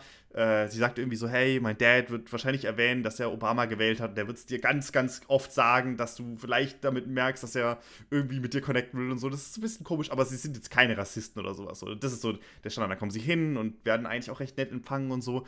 Aber du hast trotzdem durchgehend, vor allem das Sounddesign spielt damit, weil das Sounddesign manchmal ganz komische Sachen macht in dem Film. Mhm. Ähm, so ein ganz, ganz komisches Gefühl. So, irgendwas ist da noch. Irgendwas ist da komisch an, an dieser Familie. Ir irgendwas ist da so. Und das zieht sich wirklich, wirklich lange. Der Film nimmt sich wirklich, wirklich lange Zeit, um irgendwas zu machen. Also du hast wirklich viel Zeit, wo du mit diesem komischen Gefühl zurückgelassen wirst, wo eigentlich nichts Schlimmes oder so passiert, sondern du hast einfach mhm. so eine Familienfeier oder sowas. Aber es ist so, sie sind so kein, sie sind so, es ist so Alltagsrassismus irgendwie so, sie sagen komische Sachen zu ihm, aber es ist nicht so, dass sie ihn irgendwie hassen oder sowas. So, sie akzeptieren ihn trotzdem in die Familie so, aber sie sind so, keine Ahnung, wie so alte Menschen halt manchmal sind, dass sie nicht ganz verstehen, dass das irgendwie auch nicht cool ist, was sie da sagen. Weißt du, was ich meine? So, ja. so auf dem, auf dem Niveau. Ähm, und dann nimmt der Film halt immer mehr Fahrt auf und zum Ende hin wird er dann halt auch wirklich, wirklich spannend. Ähm, es fängt dann alles an, ich will jetzt natürlich nicht zu arg drauf eingehen, aber äh, es stellt sich dann halt heraus, dass diese Familie, die komplett weiß ist, also alles Mhm, größtenteils mhm. weiße alte Menschen, halt Bedienstete haben und die einzigen anderen nicht komplett weißen Leute sind halt die Bediensteten des, und mit denen Mhm. will der Hauptcharakter dann so ein bisschen connecten von wegen, hey, äh, du, was geht denn bei dir, was geht denn bei dir hier so? Du bist die einzige etwas dunkelhäutige Person, die ich gesehen habe. Ne? Es gibt dann so, es gibt dann die ähm, Küchenhilfe oder sowas, die da im Haus unterwegs ist, also haushaltsmäßig hilft. Und dann gibt es noch den Gärtner oder sowas, der draußen unterwegs ist. Das sind die einzigen beiden dunkelhäutigeren Personen, die nicht halt komplett weiß sind. Und mit denen versucht er so zu reden. Und die Gespräche sind schon so ganz komisch, weil die sich so weird verhalten. Das ist so, okay, irgendwas abgefuckt rassistisches wird in diesem Film passieren. Ich weiß nicht, was es ist, aber irgendwas wird passieren. Und dann äh, geht der Film halt auf ein Finale zu, wo ich jetzt gar nicht mehr genauer was zu sagen will, weil ich habe jetzt genau die Sachen gesagt, die ich quasi wusste von diesem Ja. Film. Ähm, und der spitzt sich dann immer weiter zu. Und ähm, ich fand den ganz gut. Ich fand den jetzt nicht super krass oder so. Ähm, ich fand den auf jeden Fall spannend und das Ende hat mir auch gut gefallen. Also es ist dann schon, ja, ähm, schon ordentlich äh, spannend, sage ich mal. Aber jetzt auch nicht so, dass ich sage, oh mein Gott, den Also, muss man unbedingt schauen oder so. Wie, Also es ist nicht so, dass der mich komplett geflasht hat und ich Ja. sage, oh mein Gott, dieser Film muss unbedingt wieder geguckt werden. Aber wenn man Bock hat äh, auf was Spannenderes, so Thriller-mäßig Ja. und so ein Film, der halt das Thema Rassismus gut anspricht und sowas. er heißt Jordan Peele. John Peel müsste heißen, Genau. ich das Ähm, das, nicht Ding halt an ihm ist, dass, so, so von dem, was ich mitbekommen habe, ne, Horror ist so ein Genre, was so super gerne angegangen wird und immer wieder neu angegangen wird. Und ich habe auch super Interesse an dem Genre. Ich kann es aber nicht anschauen.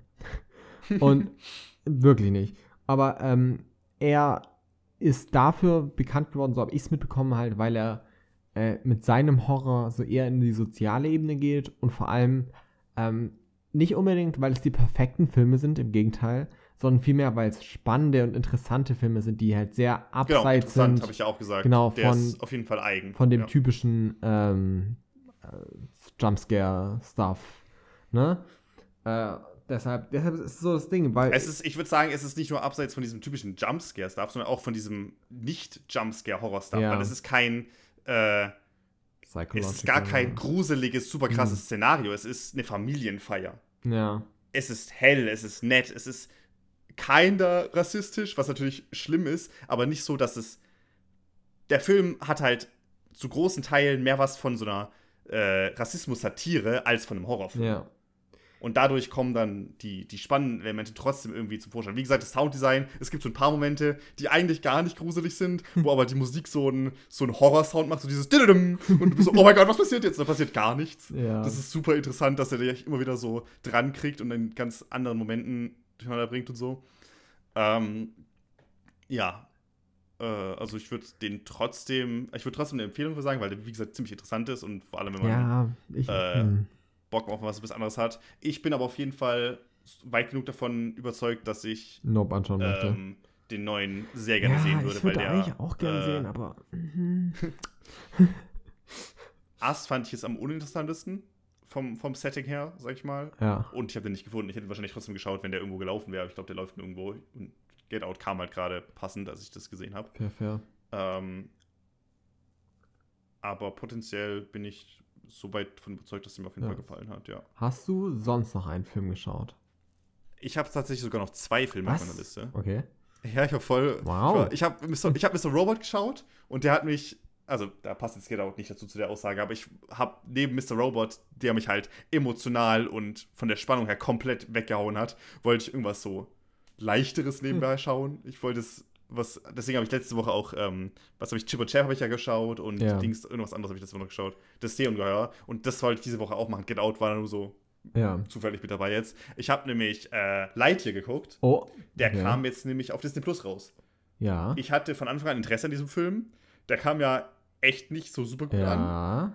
Äh, der lief auch insgesamt nicht so super gut. Man muss dazu Mhm. sagen, dass es auch echt viele Länder gibt, wo der überhaupt nicht released wurde, weil es eine Szene gibt, wo sich zwei Frauen küssen Oh und die dann Gott, einfach ja. fünf oder sechs Länder direkt gesagt haben, okay, der läuft bei uns nicht an.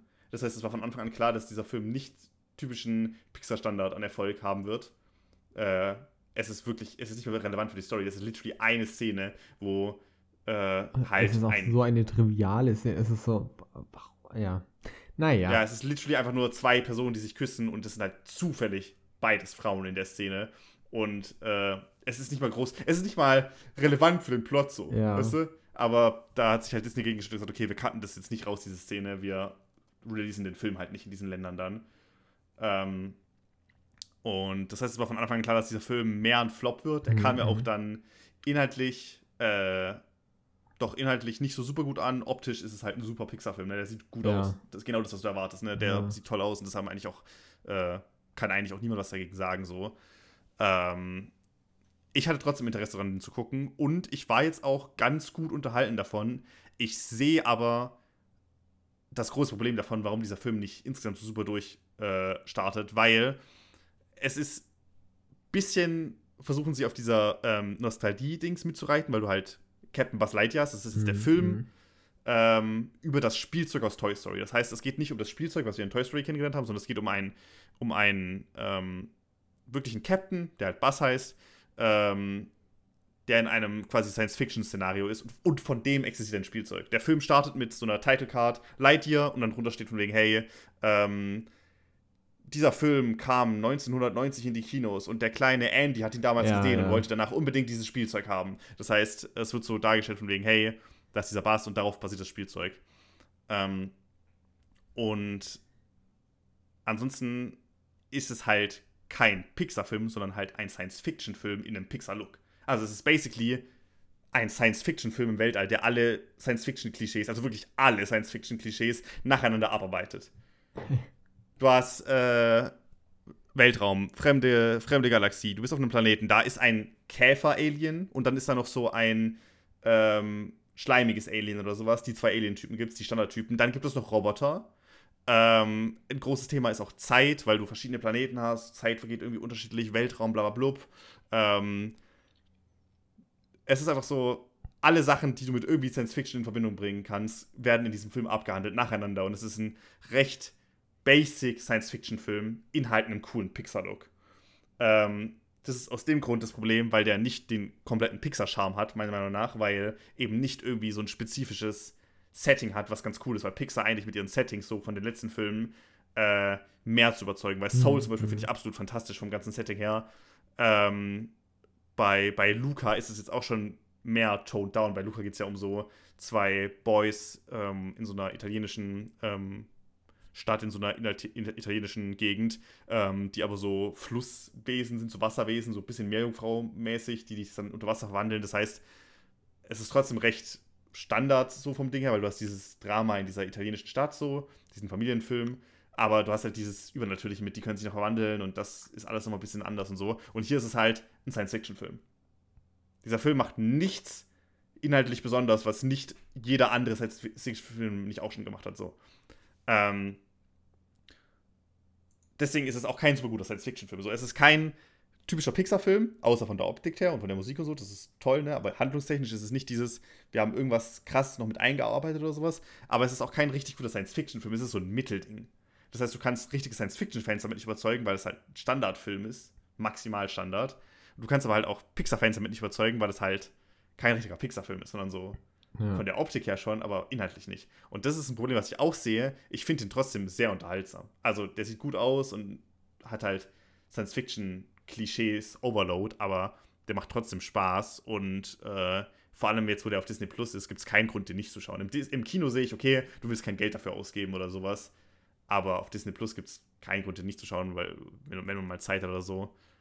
Ähm, und ich finde den halt cool. Es ist halt kein Standard-Pixar-Film, was jetzt negativ klingt. Standard-Pixar-Film klingt so, als würde ich es schlecht finden, aber die Hm. Pixar-Filme haben einen recht hohen Standard so und den erreicht er halt nicht, weil es mehr wie sich ein ja, Ja, Science-Fiction-Film ja. anfühlt. Das habe ich jetzt schon mehrmals gesagt. Und das ist das große Problem an diesem Film, glaube ich. Weshalb der auch insgesamt nicht so gut ankommt, weil der halt Wus so zwischen diesen beiden Dingern ist.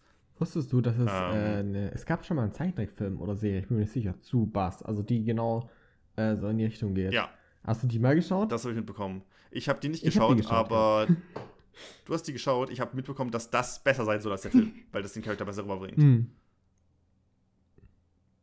Kann gut sein, also ich, ich habe den Film Ah. ja nicht gesehen, aber ja, ich erinnere mich an Ja. die Serie oder den Film, was auch immer, dass ich das damals geschaut habe. Ähm, Und es auch ganz cool fand. Aber ja, Ja. interesting. Äh, und charaktermäßig ist es halt so, ähm, Buzz macht in den Toy Story-Filmen Charakterentwicklung durch. Der ist am Anfang dieses, dieser Dude, am, ersten Toy Story-Film ist er dieser Dude, der denkt, er wäre auf einem fremden Planeten. Ne? Das ist ja dieses ganze. Erzähl am Anfang. Er weiß nicht, dass er ein Spielzeug ist. Und dann entwickelt er sich weiter, wächst in diese Familie rein und freundet sich miteinander an und so weiter. Ja. Und das ist jetzt vollkommen irrelevant, weil wir haben jetzt einen Buzz, der diese Charakterentwicklung nicht hat. Ja. Er ist quasi der Bass, den wir in diesem Film hier haben, ist der Bass, der am Anfang in der ersten Szene von Toy Story zu sehen ist. Ja. Das heißt, diese Charakterentwicklung über die Filme wird rückgängig gemacht, weil du, du ich meine, du kannst sie nicht, nicht rückgängig Ja, machen, weil klar. das eine ist ein Spielzeug und das ist der reale so. Aber das sorgt halt dafür, dass der echt nicht so sympathisch ist, wie er sein sollte. Dafür, dass du schon mehrere Filme mit, mit quasi dem Spielzeug dieses Hm. Charakters gesehen hast. ja. Und er muss neue Charakterentwicklung durchmachen, weil er die halt noch nicht hatte. Und das ist irgendwie auch ganz weird so. Ähm, aber er hat eine süße Robokatze. Das ist Ja. Highlight. Die ist äh, actually sehr funny. Also, das ist das, ist, Ja. was mir am ehesten äh, vom, vom Comedy-Faktor her gefallen hat. Diese Katze macht irgendwie immer dumme, dumme Anmerkungen. Ähm, ansonsten sind halt so ein paar kleine Sachen drin. Ne? Er sagt, bis zur Unendlichkeit und noch viel weiter. Es gibt dann einen Punkt, Ja. wo er äh, sein, sein Outfit bekommt, seinen Raumanzug, den er genauso halt auch als Ja. Spielzeug trägt. Es gibt einen Punkt, wo er dieses Raumschiff ähm, fliegt, was genau dann auch das ist, in dem er verkauft wird in Toy Story. Und äh, auch dieser Bösewicht, der auch in Toy Story ein Spielzeug Ja. hat, ne? Der, der, der Böse, der hat auch seinen Auftritt in diesem Film. Ähm, und es ist schon so ein bisschen, dass du denkst, ah, cool, das kenne ich alles von, von Toy Story. Aber äh, Mehr halt auch nicht. ja, also Ja. Ähm, ich finde es nicht mehr so schade jetzt, dass ich ihn im Kino verpasst habe. Ich finde es aber auch absolut nicht ein schlechter Film. Also ich glaube, der ist der schlecht geratedste Pixar-Film auf IMDb. Der hat irgendwie nur fünf Punkte oder sowas. Oh. Was Ja, okay, aber der. teilweise daran ja. liegt, dass er halt gedownvotet wird wegen äh, Dings. Ne? Das ist ja eine Sache. Das, hat- hatte ich ja vorhin schon angesprochen, dass der ähm, in manchen Ländern ähm, schlecht 5,7 hat er. Äh, ich meine, ich habe ihm auch nur eine 6 gegeben, das heißt, der ist gar nicht so viel schlechter, als ich ihn jetzt geratet habe.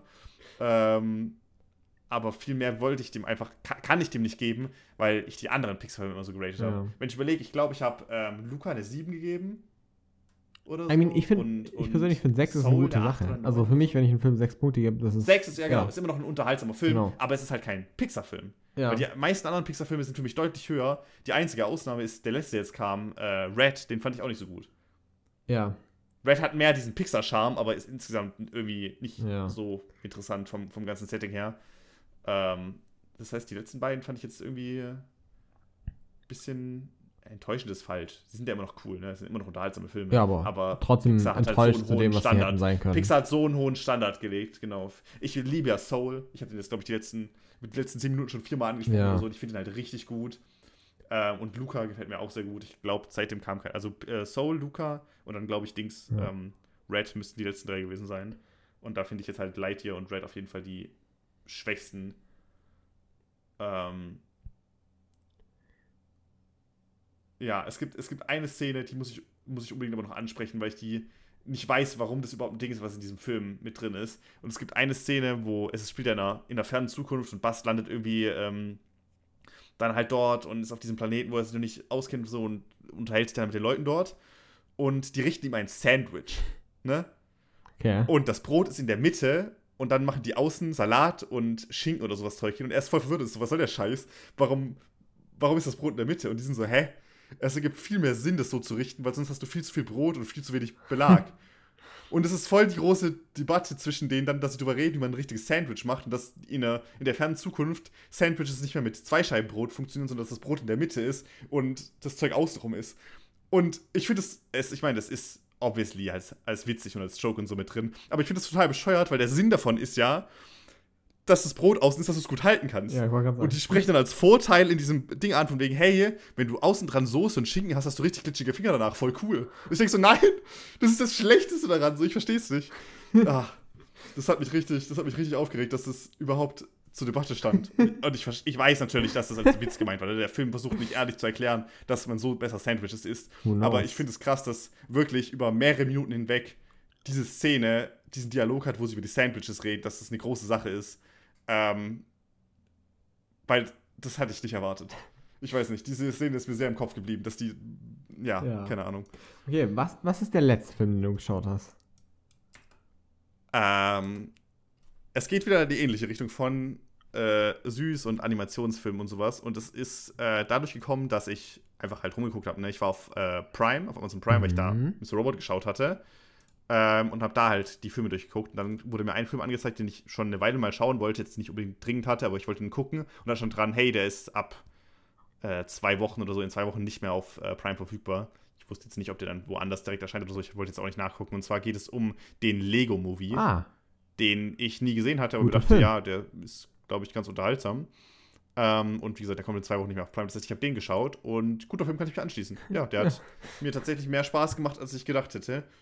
Ähm, der Humor hat für mich in den meisten Fällen leider überhaupt nicht gezündet. Also ich finde den Dialoghumor wirklich schwach in diesem Film. Das sind so Hm. viele Sachen, wo Charaktere sagen, wo ich mir so denke, so, das finde ich null witzig. Was ich dagegen umso unterhaltsamer fand, sind die visuellen Gags. Also Ja. die, die Sachen, was sie mit dem Lego machen. Sodass, ähm, äh, ich weiß gar nicht, wie ich das sagen soll. Es gibt so eine Szene, wo sie so Händchen halten wollen und dann können sie das nicht, weil sie Ja. haben halt keine Hände. Sie haben nur diese Dinger und die klacken so gegeneinander, so tick, tick, tick. Also sie können nicht wirklich was machen. Ähm, also, dass sie halt keine richtigen Finger haben oder dass sie äh, halt Lego-Figürchen sind und so, das wird sehr, sehr charmant genutzt und wirklich in vielen Szenen sehr, sehr cool genutzt. Ähm, das hat mir sehr gefallen. Ähm, ich fand nur den Hauptcharakter echt nervig. Also ich finde Emmett, der Hauptcharakter, ich verstehe, dass es, dass du, du hast dieses, diese Lego-Welt, wo du alle möglichen Sachen bauen kannst. Und da sind auch super viel. Es ist mehr Multiverse of Madness als Multiverse of Madness, weil du hast ähm, Star Wars-Charaktere und du hast ähm, äh, Gandalf und Ja, äh, fucking. Dumbledore, die sich unterhalten. Also alle IPs, die sie irgendwie zusammenbekommen haben von, von Warner Brothers. So wie Multiversus übrigens. ähm, also hat einen ähnlichen Vibe. Und dann hast du halt dieses Standard-Lego-Männchen, das nichts Besonderes hat in, in der Hauptrolle, was halt reinpasst, weil das halt mit seiner Imagination alles bauen kann und yeah und cool. Also ich verstehe, dass das das Ding ist, aber ich finde ihn halt echt nervig, diesen Charakter. Alles, was der sagt, ist so, hey, ich bin keine interessante Charakter, ich bin keine interessante Figur, für mich kannst du dich nicht interessieren, so. Und ich denke mir so, ja, okay, danke, dass du es nochmal sagst. Es gibt so einen ganzen Part, wo er so, ein, so, ein, so, ein, so eine Rede hält von wegen, ich bin kein guter Anführer und ich bin auch echt schlecht, was Kochen angeht. Und meine Mom hat mich, glaube ich, auch echt nicht so gern, wie, sie, wie ich gerne hätte. Und er stellt nur so schlechte Sachen auf und die anderen sind so, okay. Soll das uns jetzt überzeugen? So, das. äh, to be fair, ich, ich ich finde den Ah. Film vor allem wegen seiner optischen Seite so unfassbar gut, weil. Genau, ähm, das ist die Sache, wo ich jetzt draufgehen würde. Der sieht ja, sehr cool aus. Also, es ist basically, du kannst in jedem Moment pausieren und könntest das mit Lego nachbauen. ja, es sieht halt Vor allem bei so- Stop Motion fast schon. Ja, es, die, vor allem die, die Szenen, die dann so, wie soll ich sagen, wo sie ein bisschen kreativer sein mussten. Zum Beispiel, es gibt eine Szene, wo sie im Meer sind und das Meer ist halt fest. Es sind halt einfach Lego-Bausteine, die sich Ja. bewegen. Und dann schwappt Wasser bei denen ins Boot rein und es sind einfach so kleine blaue Teile, die eindeutig keine Flüssigkeit sind und sie schwimmen da drin und sind so, oh mein Gott, ich ertrinke. Und die blauen Teile setzen sich so an diesem Körper von denen ab und es ist so super sympathisch, wie sie das gemacht haben. Feuer auch voll cool, wie das animiert ist und so. Immer diese Sachen, die Flü Flüssigkeiten oder sowas sind, die nicht stabil sind, fand ich immer sehr, sehr cool gelöst.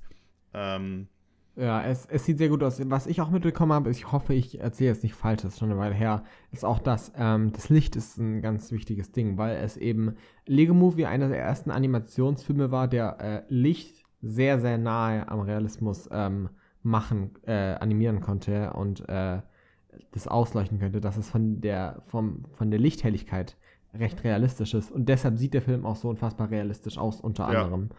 Ähm, und allgemein, ne, es, es soll aussehen wie ein Stop-Motion-Film, was er halt sehr, sehr gut Ja. schafft. passt, perfekt passt, ja. Genau. Also es ist wirklich äh, an vielen Szenen wirklich optisch sehr gut gefallen, was da, was da passiert ist.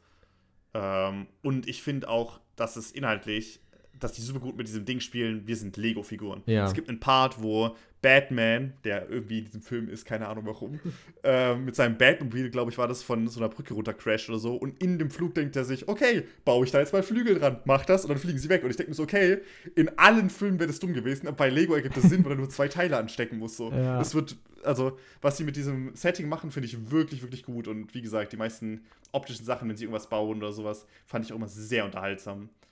Ähm, und das hat mir wirklich ganz, ganz gut gefallen von, von dem Ding her.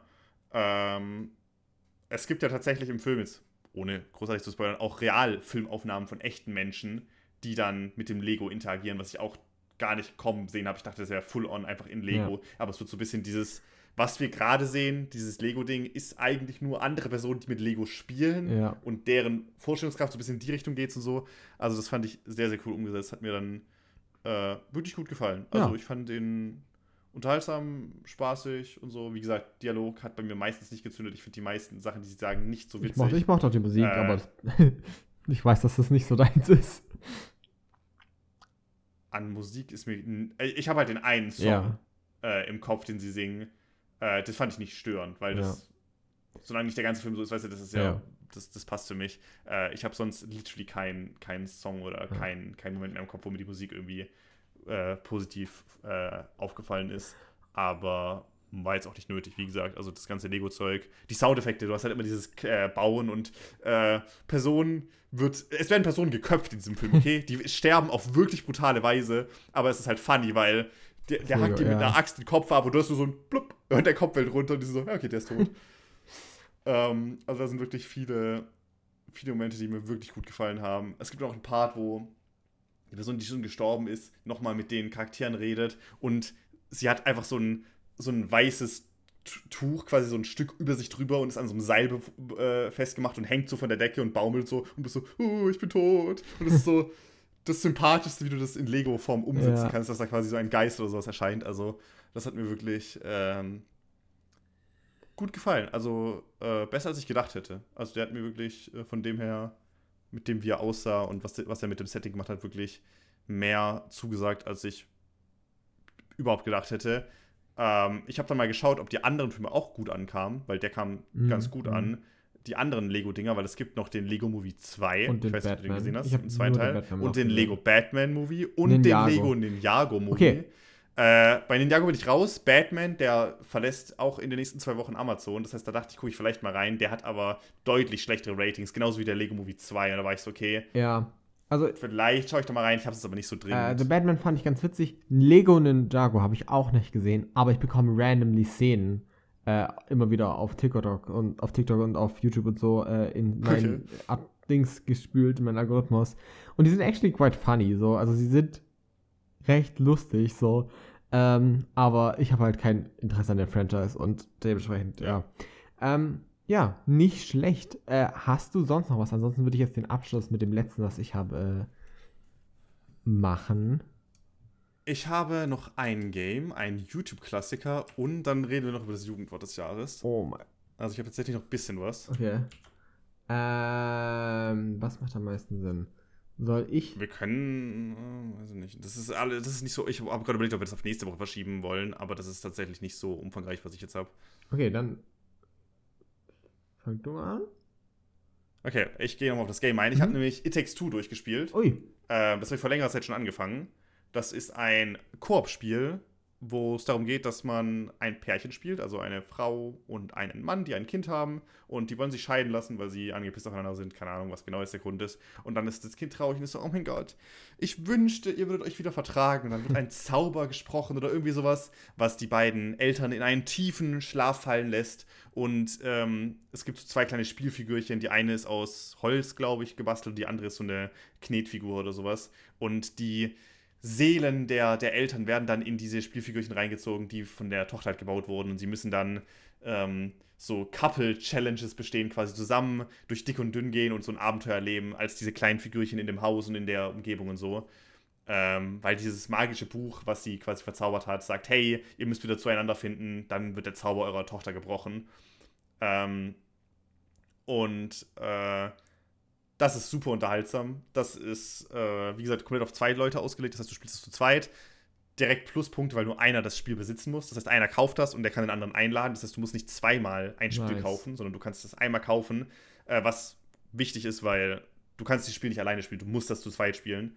Ähm, das heißt, du hast diesen Zwang, du musst zwei Spiele haben und dann muss aber nur einer kaufen. Das ist doppelt gut, weil das in der Abo-Funktion vom Game Pass mit drin ist, von der Xbox. Das heißt, du kriegst es darüber kostenlos und kannst dann eine andere Person kostenlos dazu mit einladen. So habe ich das gespielt. Ähm, und das ist für mich vom eigentlichen Spiel her sehr, sehr zu empfehlen, weil es ist halt so ein Adventure-Spiel. Du bist klein geschrumpft, musst durch das Haus gehen, du bist im Garten, ähm, hast verschiedene Sprungpassagen. Es ist so ein bisschen plattformmäßig, einfach wie so halt so ähm, 3D-mäßig durch die Welt springen. Alles recht simpel, nicht großartig irgendwas krasses. Sieht ganz hübsch aus, weil du halt so klein bist. So Schrumpfsachen finde ich eigentlich meistens cool, wenn du in so Umgebungen unterwegs bist als, als kleine Figur. Ähm, und das ist wie gesagt auf zwei Spieler ausgelegt und das merkt man an jeder Stelle, weil die meisten Sachen kannst du alleine nicht schaffen, sondern du musst die Fähigkeiten der beiden Charaktere kombinieren. Ähm, das heißt, die eine Person kriegt dann einen Nagel und die andere kriegt einen Hammer. Das heißt, du musst dann den Nagel an die richtige Position bringen und dann muss die andere Person draufhammern, so quasi von dem Ding her. Ähm, und das macht wirklich Spaß, das ist zweit super gut. Ich denke, das ist das perfekte Spiel, wenn ähm, man wirklich ein, ein Pärchen ist. Ich würde jetzt nicht sagen, wenn man kurz vor der Scheidung steht und das rettet es dann das Spiel. Ich denke nicht, dass es so weit geht. Aber ich denke, das ist genau mit der Intention gemacht, dass du das als Pärchen oder als, als Zweierteam spielst, wo einer mehr Spielerfahrung hat und die andere Person nicht so ähm, weil du eben immer gezwungen bist, zusammenzuarbeiten. Das heißt, es ist nicht so, dass die eine Person zurückgelassen wird. Also es gibt ein paar Stellen, wo das ein bisschen passiert, aber es ist nicht so frustmäßig im Sinne von, du spielst zu zweit und die Person, die keine Erfahrung hat, zieht es runter, sondern es ist sehr simpel vom Gameplay her und du musst immer zusammenarbeiten und viel kommt durch Kommunikation und äh, das Zusammenarbeiten und nicht das eigentliche Spielen selbst, was meiner Meinung nach gut funktioniert in den meisten Stellen. Äh, was ich da sehr schade finde, ist, dass du diese Fähigkeiten, die du bekommst, nicht tauschen kannst. Der Nagel und der Hammer sind jetzt ziemlich irrelevant, wer denn ja was bekommt. Aber es gibt halt auch einen Part, wo du der eine Nahkämpfer ist und der andere ein Fernkämpfer. Und wenn die Person, die nicht viel mit Spielen zu tun hat, der Fernkämpfer wird, muss die halt schießen. Und das ist was, was eher quasi, wenn du da einfach tauschen könntest, sagst, hey, jetzt kriegt die andere Person quasi diese Waffe, diese Fernkampfwaffe, die besser mit Schießen klarkommt, dass die zielen kann und so, dass du nicht was verfehlst. Das ist irgendwie so. Ich meine, du kannst den Controller dann tauschen, wenn du lokal nebeneinander sitzt. Wenn du online bist, hm. ich habe das größtenteils online gespielt, müsstest du ähm, das Spiel schließen und eine neue Lobby aufmachen und dann die Charaktere wechseln, was super umständlich ist. Ich verstehe nicht, warum das nicht einfach eine Funktion im Spiel ist, dass du, wenn die Fähigkeiten oder so diese, ein, diese besonderen Sachen verteilt werden, du einfach sagen kannst, der kriegt das, der kriegt das, weil das wird nie die Wahl geben. Das ist das, was mich inhaltlich am meisten stört. Ansonsten ist es eine süße Story, ähm, schöne Welten ähm, und vor allem wirklich abwechslungsreich. Das, das ja. äh, was in diesem Spiel krass ist, ist, dass du wirklich alle fünf Minuten was Neues hast. Das heißt, du bist im Garten und dann findest du einen Frosch. Dann kannst du mit dem Frosch super hoch springen. Dann klettert die, mit, äh, klettert die zwei Figuren mit Fröschen über diesen Garten. Und dann kommst du auf den Baum an und denkst, ah, mit dem Frosch komme ich nicht auf den Baum. Und dann findest du da Spinnen. Und dann hast du ganz neue Art, dich zu bewegen, weil du mit den Spinnen plötzlich an den Baum entlang klettern kannst und dann kletterst du zusammen auf den Baum hoch. Und dann oben musst du der eine Person auf der Spinne am Baum entlang klettern, die andere muss mitten auf einem Ast sein und dort irgendwas aktivieren oder so. Also das wirklich viele Abwechslung die ganze Zeit. Und es fühlt sich fast schon so rausgeschmissen an, weil du viel mehr mit den Sachen machen könntest. Aber das macht es halt sehr schön abwechslungsreich, denke ich. Ähm, also inhaltlich quasi fast nichts zu kritisieren. Was ich schade finde, ist, dass du nicht irgendwie wirklich erkunden musst. Es gibt immer wieder so größere Bereiche, wo du irgendwie in so eine Stadt kommst. Ähm, also Stadt in Anführungszeichen, du bist in dem Kinderzimmer von der Tochter und ja. die hat halt so eine Spielzeugstadt aus Lego-Bausteinen. Und da kommst du halt in diese Stadt und denkst, boah, diese große Stadt, die können wir erkunden und die sind so Spielsachen, die rumliegen, voll cool. Und basically musst du nur zu diesem einen Gebäude gehen. Das größte Gebäude in der Mitte, das ist das, wo das Ziel ist. Alles drumherum ist irrelevant. Und du kannst durch die ganze Stadt laufen, aber nichts dort finden eigentlich, was irgendwie relevant wäre. Und du musst am Ende dann auf die Stadt, in die Mitte gehen, auf dieses Gebäude. Und das finde ich super enttäuschend, weil das viel mehr diesen Erkundungsaspekt zu zweit hätte. Du rennst zu zweit durch die Stadt, findest irgendwie noch einen geheimen Gang oder irgendwie sowas. Das hätte sehr gut funktioniert. Das finde ich sehr schade, dass sie das nicht gemacht haben. Äh, das heißt, das hätten sie weiter ausbauen können. Und das Tauschen der Fähigkeiten wären zwei Sachen gewesen, die ich sehr gerne gesehen hätte. Ähm, ansonsten finde ich das ziemlich, ziemlich gut und hat auch verdient letztes Jahr den Preis zum Game of the Year mhm. bekommen. Also den, den größten Videospielpreis, den man eigentlich bekommen kann. Das einzige Problem, was ich damit habe, und das hat das Spiel wirklich nervig gemacht, ist die technischen Probleme. Das ist abgestürzt, das hat ähm, manche Gegner unbesiegbar gemacht, das hat ähm, super krass verzögert reagiert manchmal, was bei einem Zweispielerspiel, wenn du aufeinander angewiesen bist, nicht funktioniert. Also ähm, ich habe das größtenteils online gespielt mit der anderen Person zusammen ähm, und wir kamen an einen Punkt, wo wir ähm, zu zweit so ein Parcours bewältigen mussten. Das heißt, die eine Person hatte so, eine, hatte so ein Drehding, mit dem du den Parcours verschieden bewegen kannst und die andere Person musste durchspringen. Und dieses Level hat, egal was wir da versucht haben, so sehr unsere Bewegungen verzögert, dass das nicht machbar war. Du kannst nicht mit einer Sekunde Verzögerung äh, das richtig timen, dass du das gleich machst mit dem anderen. Das ging online einfach nicht. Und es gab keinen Weg, das zu fixen. Es lag nicht am Internet, wir haben das zu verschiedenen Zeiten probiert ähm, mit verschiedenen Verbindungen. Ich hatte währenddessen immer gutes Internet, das ist einfach nicht. Es, es ging einfach nicht. Es ist einfach nicht machbar gewesen. Lokal hat es dann funktioniert. Ne? Ich habe es jetzt dann lokal durchgespielt. Ähm, zu zweit Ja. hier vor Ort direkt. Da war dieses Problem nicht der Fall. Aber vor allem online hast du, hatte ich wirklich oft technische Probleme. Es gab auch einen Part, wo ein Gegner einfach nicht besiegbar war. Du konntest ihn nicht besiegen. Er hat keinen Schaden genommen. Dann mussten wir das beenden, neu reingehen. Ich musste alleine reingehen, also wieder lokal, diesen Gegner besiegen, dann speichern, rausgehen und dann wieder online losgehen. Also es ist. Es ist komplett bescheuert, was, was Fehler im Online-Modus angeht. Die meisten Sachen davon sind nicht lokal aufgetreten. Das heißt, wenn man das zusammen auf einer Couch spielt, geht das meiste davon wahrscheinlich. Da sind nur kleinere Probleme mit irgendwie, dass hier mal nicht richtig gespeichert wird oder so. Wir hatten einen Part, wo wir recht viel neu spielen mussten, weil wir irgendwie zurückgesetzt wurden, was nervig ist, aber das geht. Aber dass das Spiel unspielbar ist durch, durch Ladezeiten, durch, durch Verzögerungen, durch Lags, durch, durch Gegner, die nicht besiegbar sind, ist wirklich oft aufgetreten und ich verstehe nicht, wie das eine Sache ist. So. Ja, klar, Es ist fair. absolut unfertig, hat sich das angefühlt. Und das hat, deswegen hat es auch so lange gebraucht. Weil ich habe vor, bevor wir den Podcast gestartet haben, habe ich das angefangen zu spielen. Das ist zwei Monate oder so, ja, zwei, drei Monate, wo ich angefangen habe, das zu spielen. Und das hat sich nur so lange gezögert, weil wir das halt online nicht beenden konnten. Ja. weil wir halt einen Zeitpunkt finden mussten, wo wir uns vor Ort treffen, zusammen, äh, quasi hier bei mir zusammenkommen, um das fertig zu spielen, weil das nicht machbar war. Hm. Und das ist total dumm und das kann ich deswegen nicht empfehlen. Ich weiß nicht, woran es lag. Vielleicht ist es eine Sache, die andere Leute nicht haben. Äh, vielleicht war das sehr subjektiv. Vielleicht liegt es daran, dass wir das über den, über den Game Pass gespielt haben. Vielleicht ist die Steam-Version besser. Vielleicht ist es auf Konsole besser, nicht auf dem PC. Vielleicht ist lokal die Probleme allgemein nicht so vorhanden. Aber das ist absolut bescheuert und ich kann nicht nachvollziehen, wie das nicht eine Sache sein kann, wofür dieses Spiel komplett gehatet wird quasi. Weil das ist. Why? Es funktioniert nicht richtig, einfach an vielen Stellen. Ja, das war mein Text to Rant. Ansonsten ist es ein gutes Spiel. Ja, also ich mag es eigentlich wirklich gerne, aber diese Ja, ich hab Probleme haben mich wirklich Recht viel genervt. davon gesehen. Ja, ist auch fun, also größtenteils. Aber das ist doof. ja, ansonsten äh, darfst du jetzt gerne. Okay. Äh, dann würde ich mal zu etwas übergehen, was ich gelesen habe. Also, und zwar ein Webtoon. Ähm, Benjamin, Wer hätte das gedacht? du bist doch großer, du bist ja, It Takes Two ist ja, ne, es geht viel um Liebe und du bist ja auch jemand, der sehr gern und viel Liebe verteilt, oder? Würde ich, würde ich Ja. schon so. Auf was geht es jetzt hinaus? Du hast gerade, während wir die Podcast-Aufnahme haben, parallel dazu das gelesen, was ich am Anfang hatte. du machst jetzt direkt mit das. Exactly. Ore, Oregamo, oder wie es hieß. Ähm, nein. Ich möchte über Oretamo einen. Romance-Webtoon reden. Der Grund, warum ich zuerst mit diesem Liebespunkt eingestiegen ist, weil allgemein ich jemand bin, man könnte es Guilty Pleasure nennen, aber ich fühle mich nicht wirklich guilty. ich lese einfach sehr gerne Romance-Titel äh, und schaue auch sehr gerne Serien dazu an.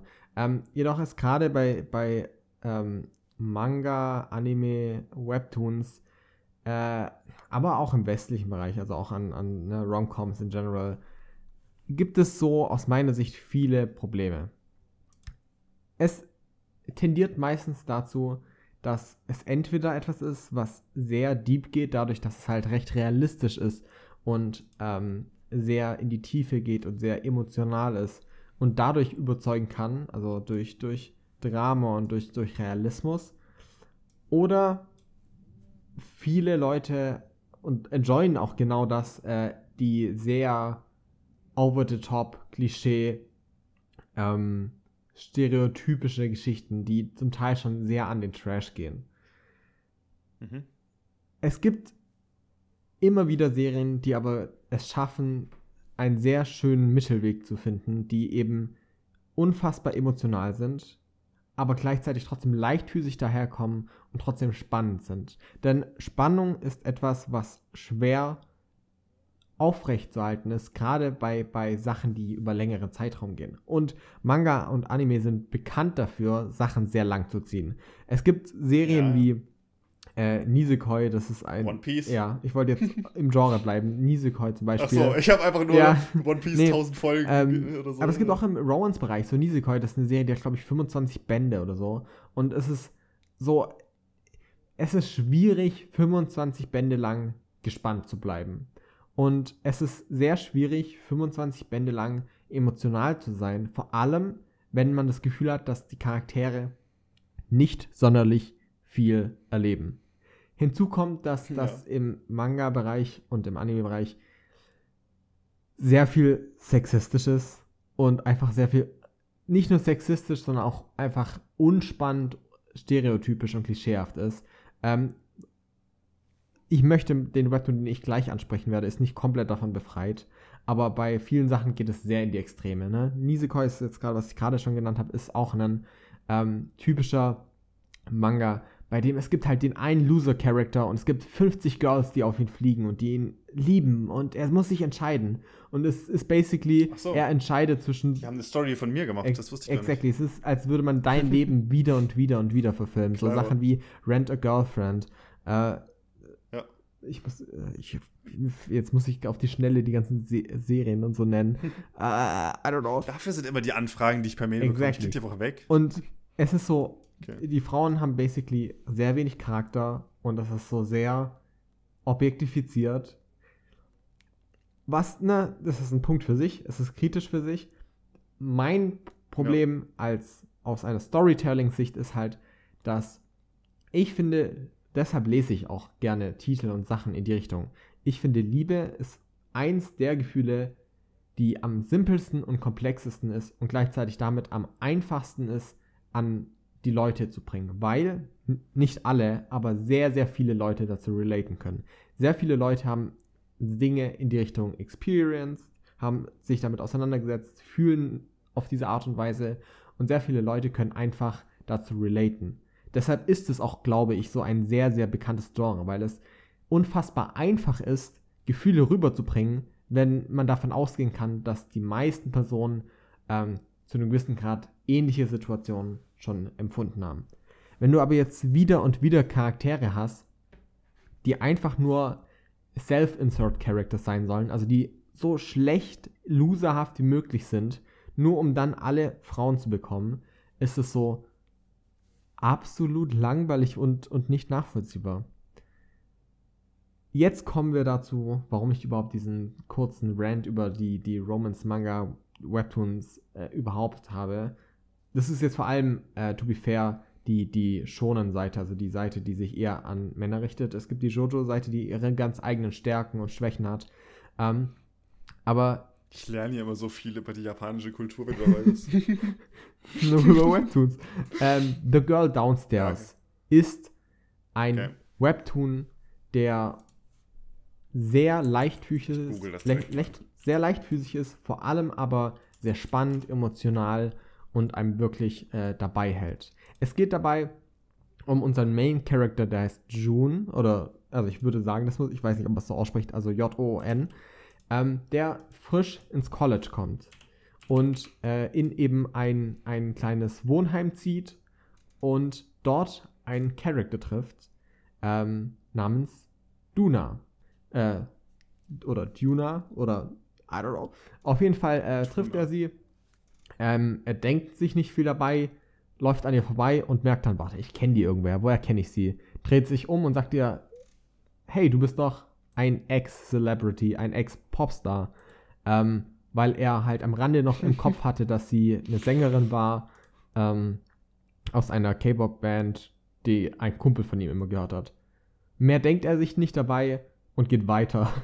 Und es geht dann viel darum, ähm, wie sie plötzlich darauf reagiert, weil sie gar keinen Bock hat, dass jemand äh, das weiß. Sie ist nämlich jemand, die aus dieser K-Pop-Szene kommt, die ein ehemaliger ähm, Super, also Star war, die sehr, sehr gut singen kann, die aber aus diesem ganzen, äh, aus dieser, dieser Celebrity-Welt ausgestiegen ist und nicht mehr konnte. Und von dort aus geht es um eine Freundesgruppe, die an dieser Uni entsteht, es geht vor allem auch um Duna und ihr, ihre Vergangenheit, was es damit auf sich hat.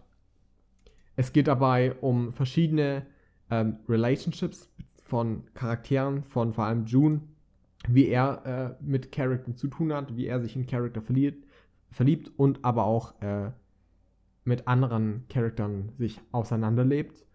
Und The Girl Downstairs schafft es dabei, stereotypisch insofern zu sein, wie es angenehm ist. Das heißt, er schafft es, die richtigen Punkte zu hitten, um immer Spannung zu sein, um ein Gefühl von, von Bekanntheit. So, man erwartet manche Dinge.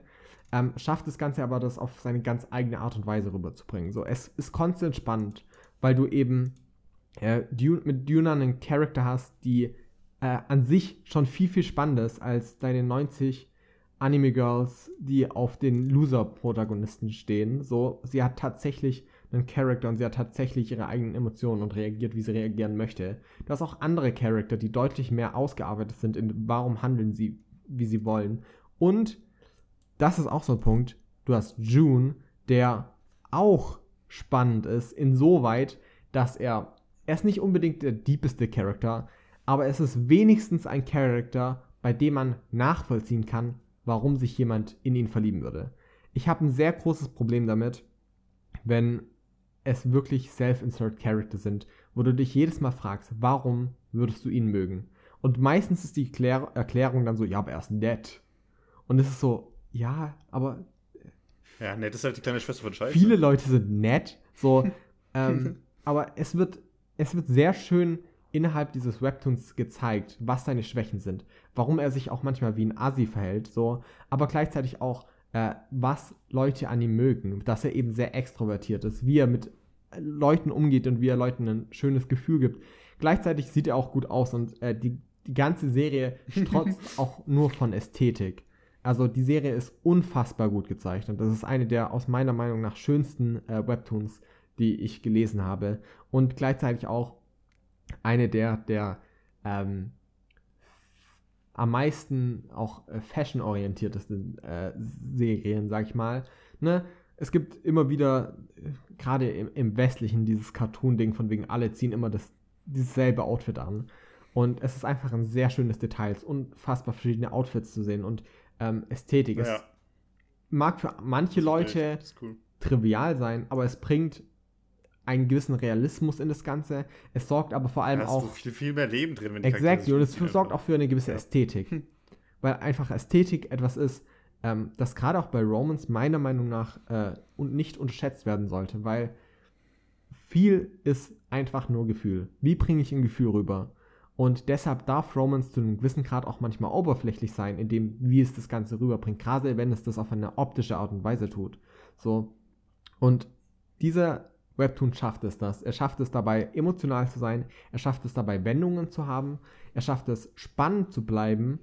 Er schafft es, realistisch zu sein und trotzdem auch immer dabei einen gewissen Stereotyphaftigkeit, ein gewisses Gefühl von Vertrautheit und Leichtfüßigkeit, in dem wir es erzählt. Es ist kein absolut deepes Meisterwerk, das die Tiefgründe der Liebe und der Menschen erforscht, aber es schafft es, das, was es machen will, wirklich zu tun. Und zwar eine Romance-Geschichte zu erzählen, die einen beeinflusst und die einen ähm, am Lesen hält. Deshalb von mir eine riesen, riesengroße Empfehlung. Diese Serie ist absolut auch nicht von allen Schwächen irgendwie befreit. So, ich wette, man könnte verschiedene Kritikpunkte finden, auch weil, ne, auch der Charakter hier zu einem gewissen Grad so sehr viele Girls auf ihn stehen, wo es so immer so ist, hm, aber es ist meiner Meinung nach noch im Rahmen. Oder auch, man könnte zu einem gewissen Grad das Manic Pixie Dream Girl anbringen, I guess. Wobei ich da dagegen argumentieren würde in dem Fall. Aber es gibt auf jeden Fall Punkte, die man kritisieren könnte. Ich finde aber für das, was es ist, großartig. Und deshalb spreche ich es an. Und für alle, die Romans mögen, lest ihn bitte. Bitte, bitte lest ihn. Der ist, äh, ich glaube, mittlerweile komplett kostenlos auf äh, Webtoon ähm, zu lesen. Legal zu lesen, um das nochmal anzubringen. Ähm, und wenn nicht, dann sind die letzten drei, vier Chapter noch äh, hinter, hinter ähm, nicht Paywall, aber die dauern noch, bis sie freigeschalten werden, wenn man sie nicht kauft.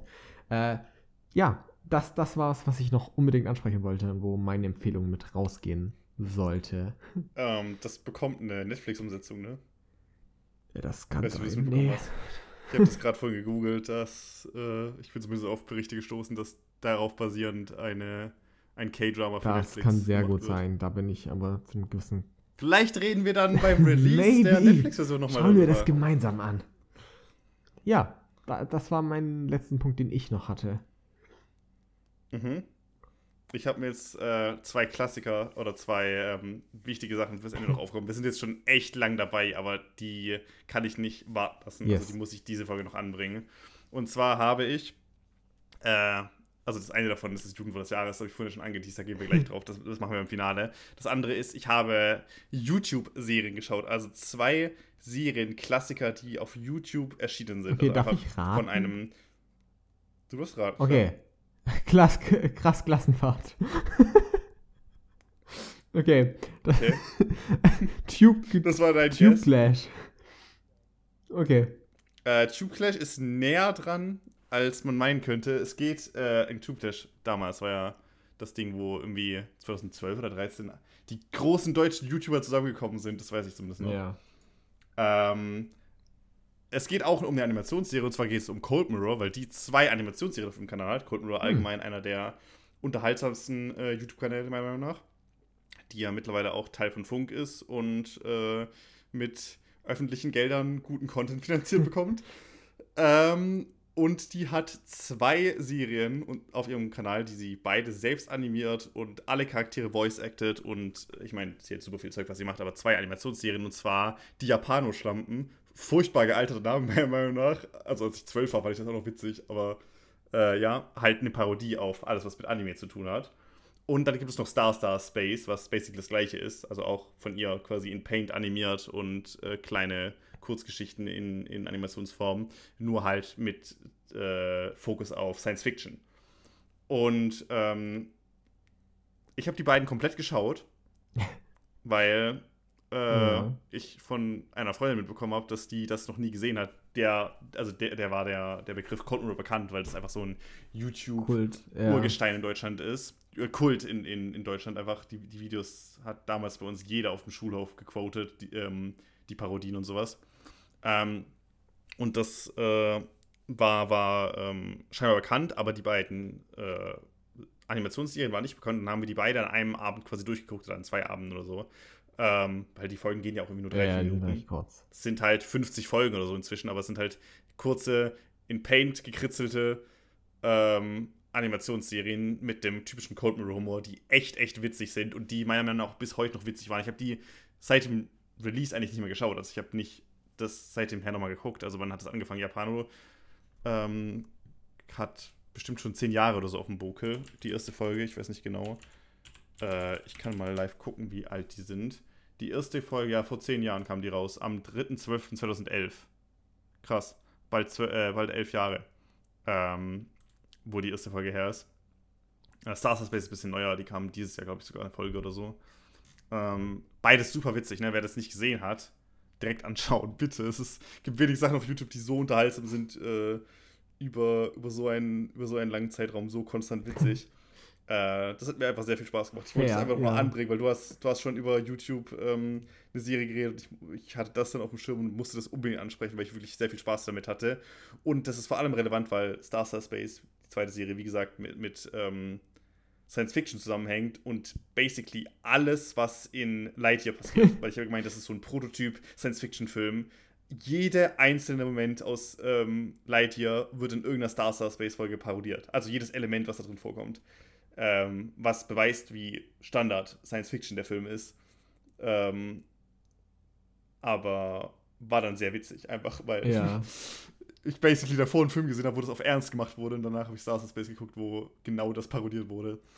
Ähm, also super, super witzig beides. Sehr, sehr kurzlebig. Einfach angucken. Da gibt es dann äh, die Playlist auf dem Kanal oder es gibt so ein Video, das hatte ich geschaut. Alle Folgen ohne Intro, ohne Outro, dann ist es doch wirklich stark runtergekartet. Dann hast du auch wirklich wenig Downtime, sondern wirklich Spaß nach Spaß nach Spaß, lustige Szene nach lustiger Szene nach lustiger Szene.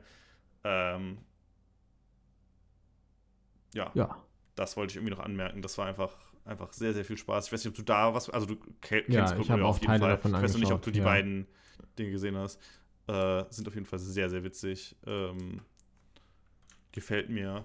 Gefällt mir gut, hat mir sehr, sehr viel Spaß gemacht und ich kann mir gut vorstellen, in zwei, drei Jahren, wenn mir wieder langweilig ist, ich die wieder an einem Abend durchgucke, weil du halt in zwei, drei Stunden alle Folgen Ja. durchgeguckt hast. Und wenn du dich entscheiden musst, gucke ich jetzt einen Comedy-Film oder gucke ich 80 äh, 3-Minuten-Folgen oder sowas. Ich weiß nicht, ob das genau Hm. hinhaut, wahrscheinlich zeittechnisch nicht ganz, die so ähm, einfach, einfach viel Spaß machen.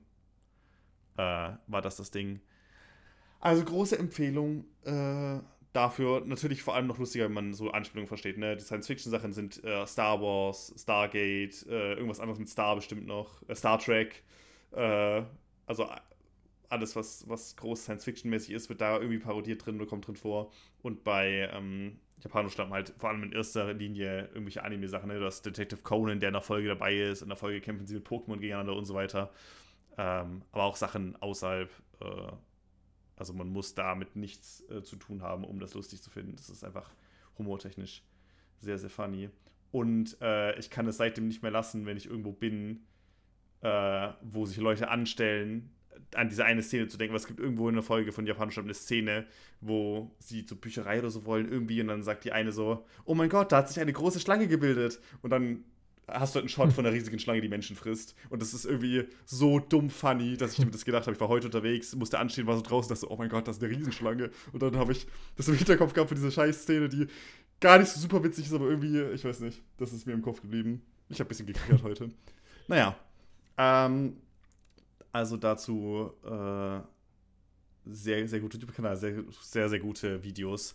Kommen wir jetzt noch äh, abschließend zu den Top 10 Vorschlägen, die dieses Jahr dieses Jugendwort des Jahres werden können. Ähm, die Liste wurde von, ich glaube, Langenscheid oder so ist es immer, ich bin mir nicht ganz sicher, wo das herkommt, ähm, veröffentlicht. Und das sind 10 Begriffe, die man voten kann. Und dann das, was am meisten gewotet wird, wird das Jugendwort des Jahres keine Ahnung, ob das irgendwas verändert an diesem Wort, ich glaube nicht. Klar. Ob da irgendjemand einen Preis bekommt oder so, keine Ahnung. Auf jeden Fall gibt es diese Wörter. Und ich wollte die einfach mal vorlesen. Äh, ich ich fange bei, äh, ich fange von unten nach oben an. Eigentlich würde ich ja von 1 nach 10, bis 10 gehen, aber ich fange jetzt mit dem 10. an, weil das erste ist einfach zu fucking funny. Das muss ich mir bis zum Ende aufheben. Ähm, äh, Platz Nummer 10 ist Bra oder Bro Bräh. für Kumpel oder Freundin. Ja. Bra fehlt da noch. True. Äh, ja, ist, ist okay. Dann Platz 9 ist Sus. Suspekt, verdächtig vom Spiel Among Us. Schon sass. Ähm, Aus 2020. Ist, glaube ich, äh, Der Among Us heißt ist, 2020. ist es nicht sogar letztes Jahr ja, auch schon gewesen? letztes Jahr, glaube ich, auch mit. all- Ich kann zumindest mich an diesen einen äh, Newsbeitrag erinnern, wo diese Dame alles vorliest, weil der Sass. gem- gemimt Ja. wurde. Äh, Genau, an das. Und der wird dieses Jahr auch wieder äh, passieren. Da werden noch. Also ja.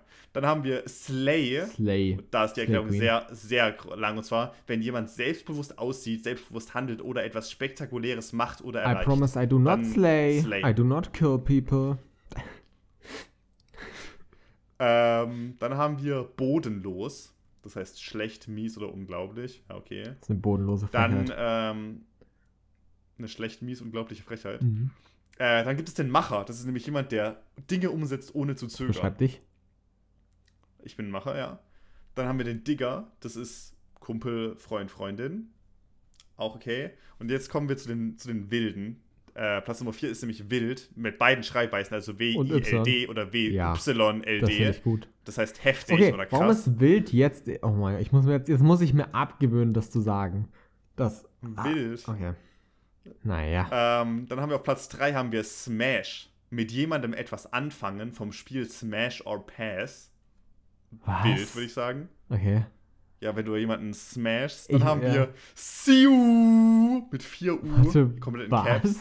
Ausruf, wenn etwas unfassbar Gutes oder Cooles passiert. Was? Ich kenne das, ich kenne das von einem ähm, Christ Cristiano Ronaldo X Doki Doki Lit Literature Club Meme, wo der das brüllt. Ich weiß nicht, Wa- was wie Origin schreibt davon man ist, das? S-I-U-U-U. Wie, wie spricht man Caps. das aus?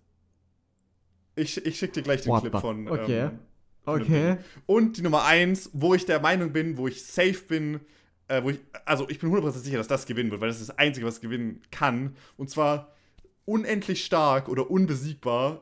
Das Jugendwort dafür ist der Gomme-Mode.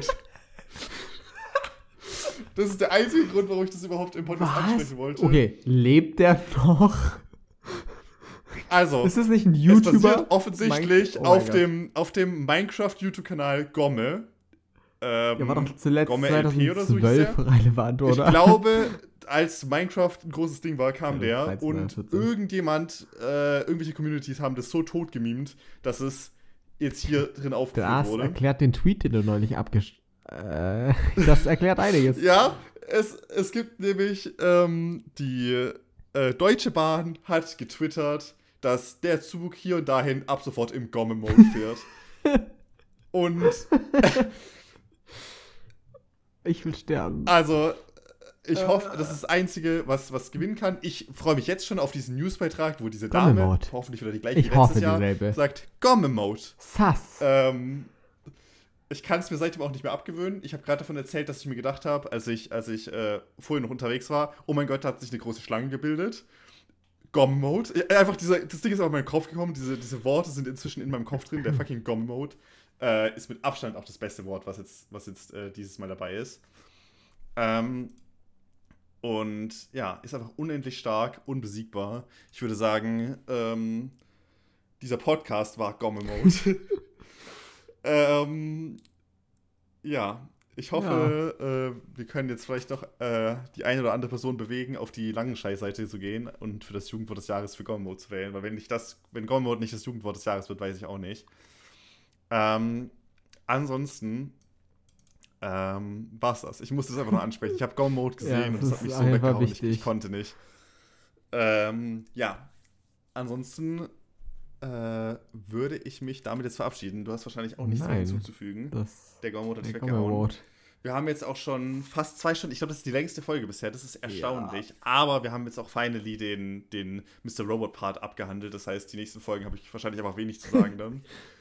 ähm, und äh, mit einem ordentlichen Gomme-Mode würde ich uns jetzt verabschieden, glaube ich. Ich habe die Seite leider gerade zugemacht. Ich weiß nicht, was die anderen Wörter waren. Sass. Sass. Breh. Ähm, Wild. ja, wild. Äh, ja, ansonsten, ähm, man hört sich wahrscheinlich nächste Woche bei der nächsten Gomme-Mode-Aufnahme. Und äh, Bye ja, bye. bis dann.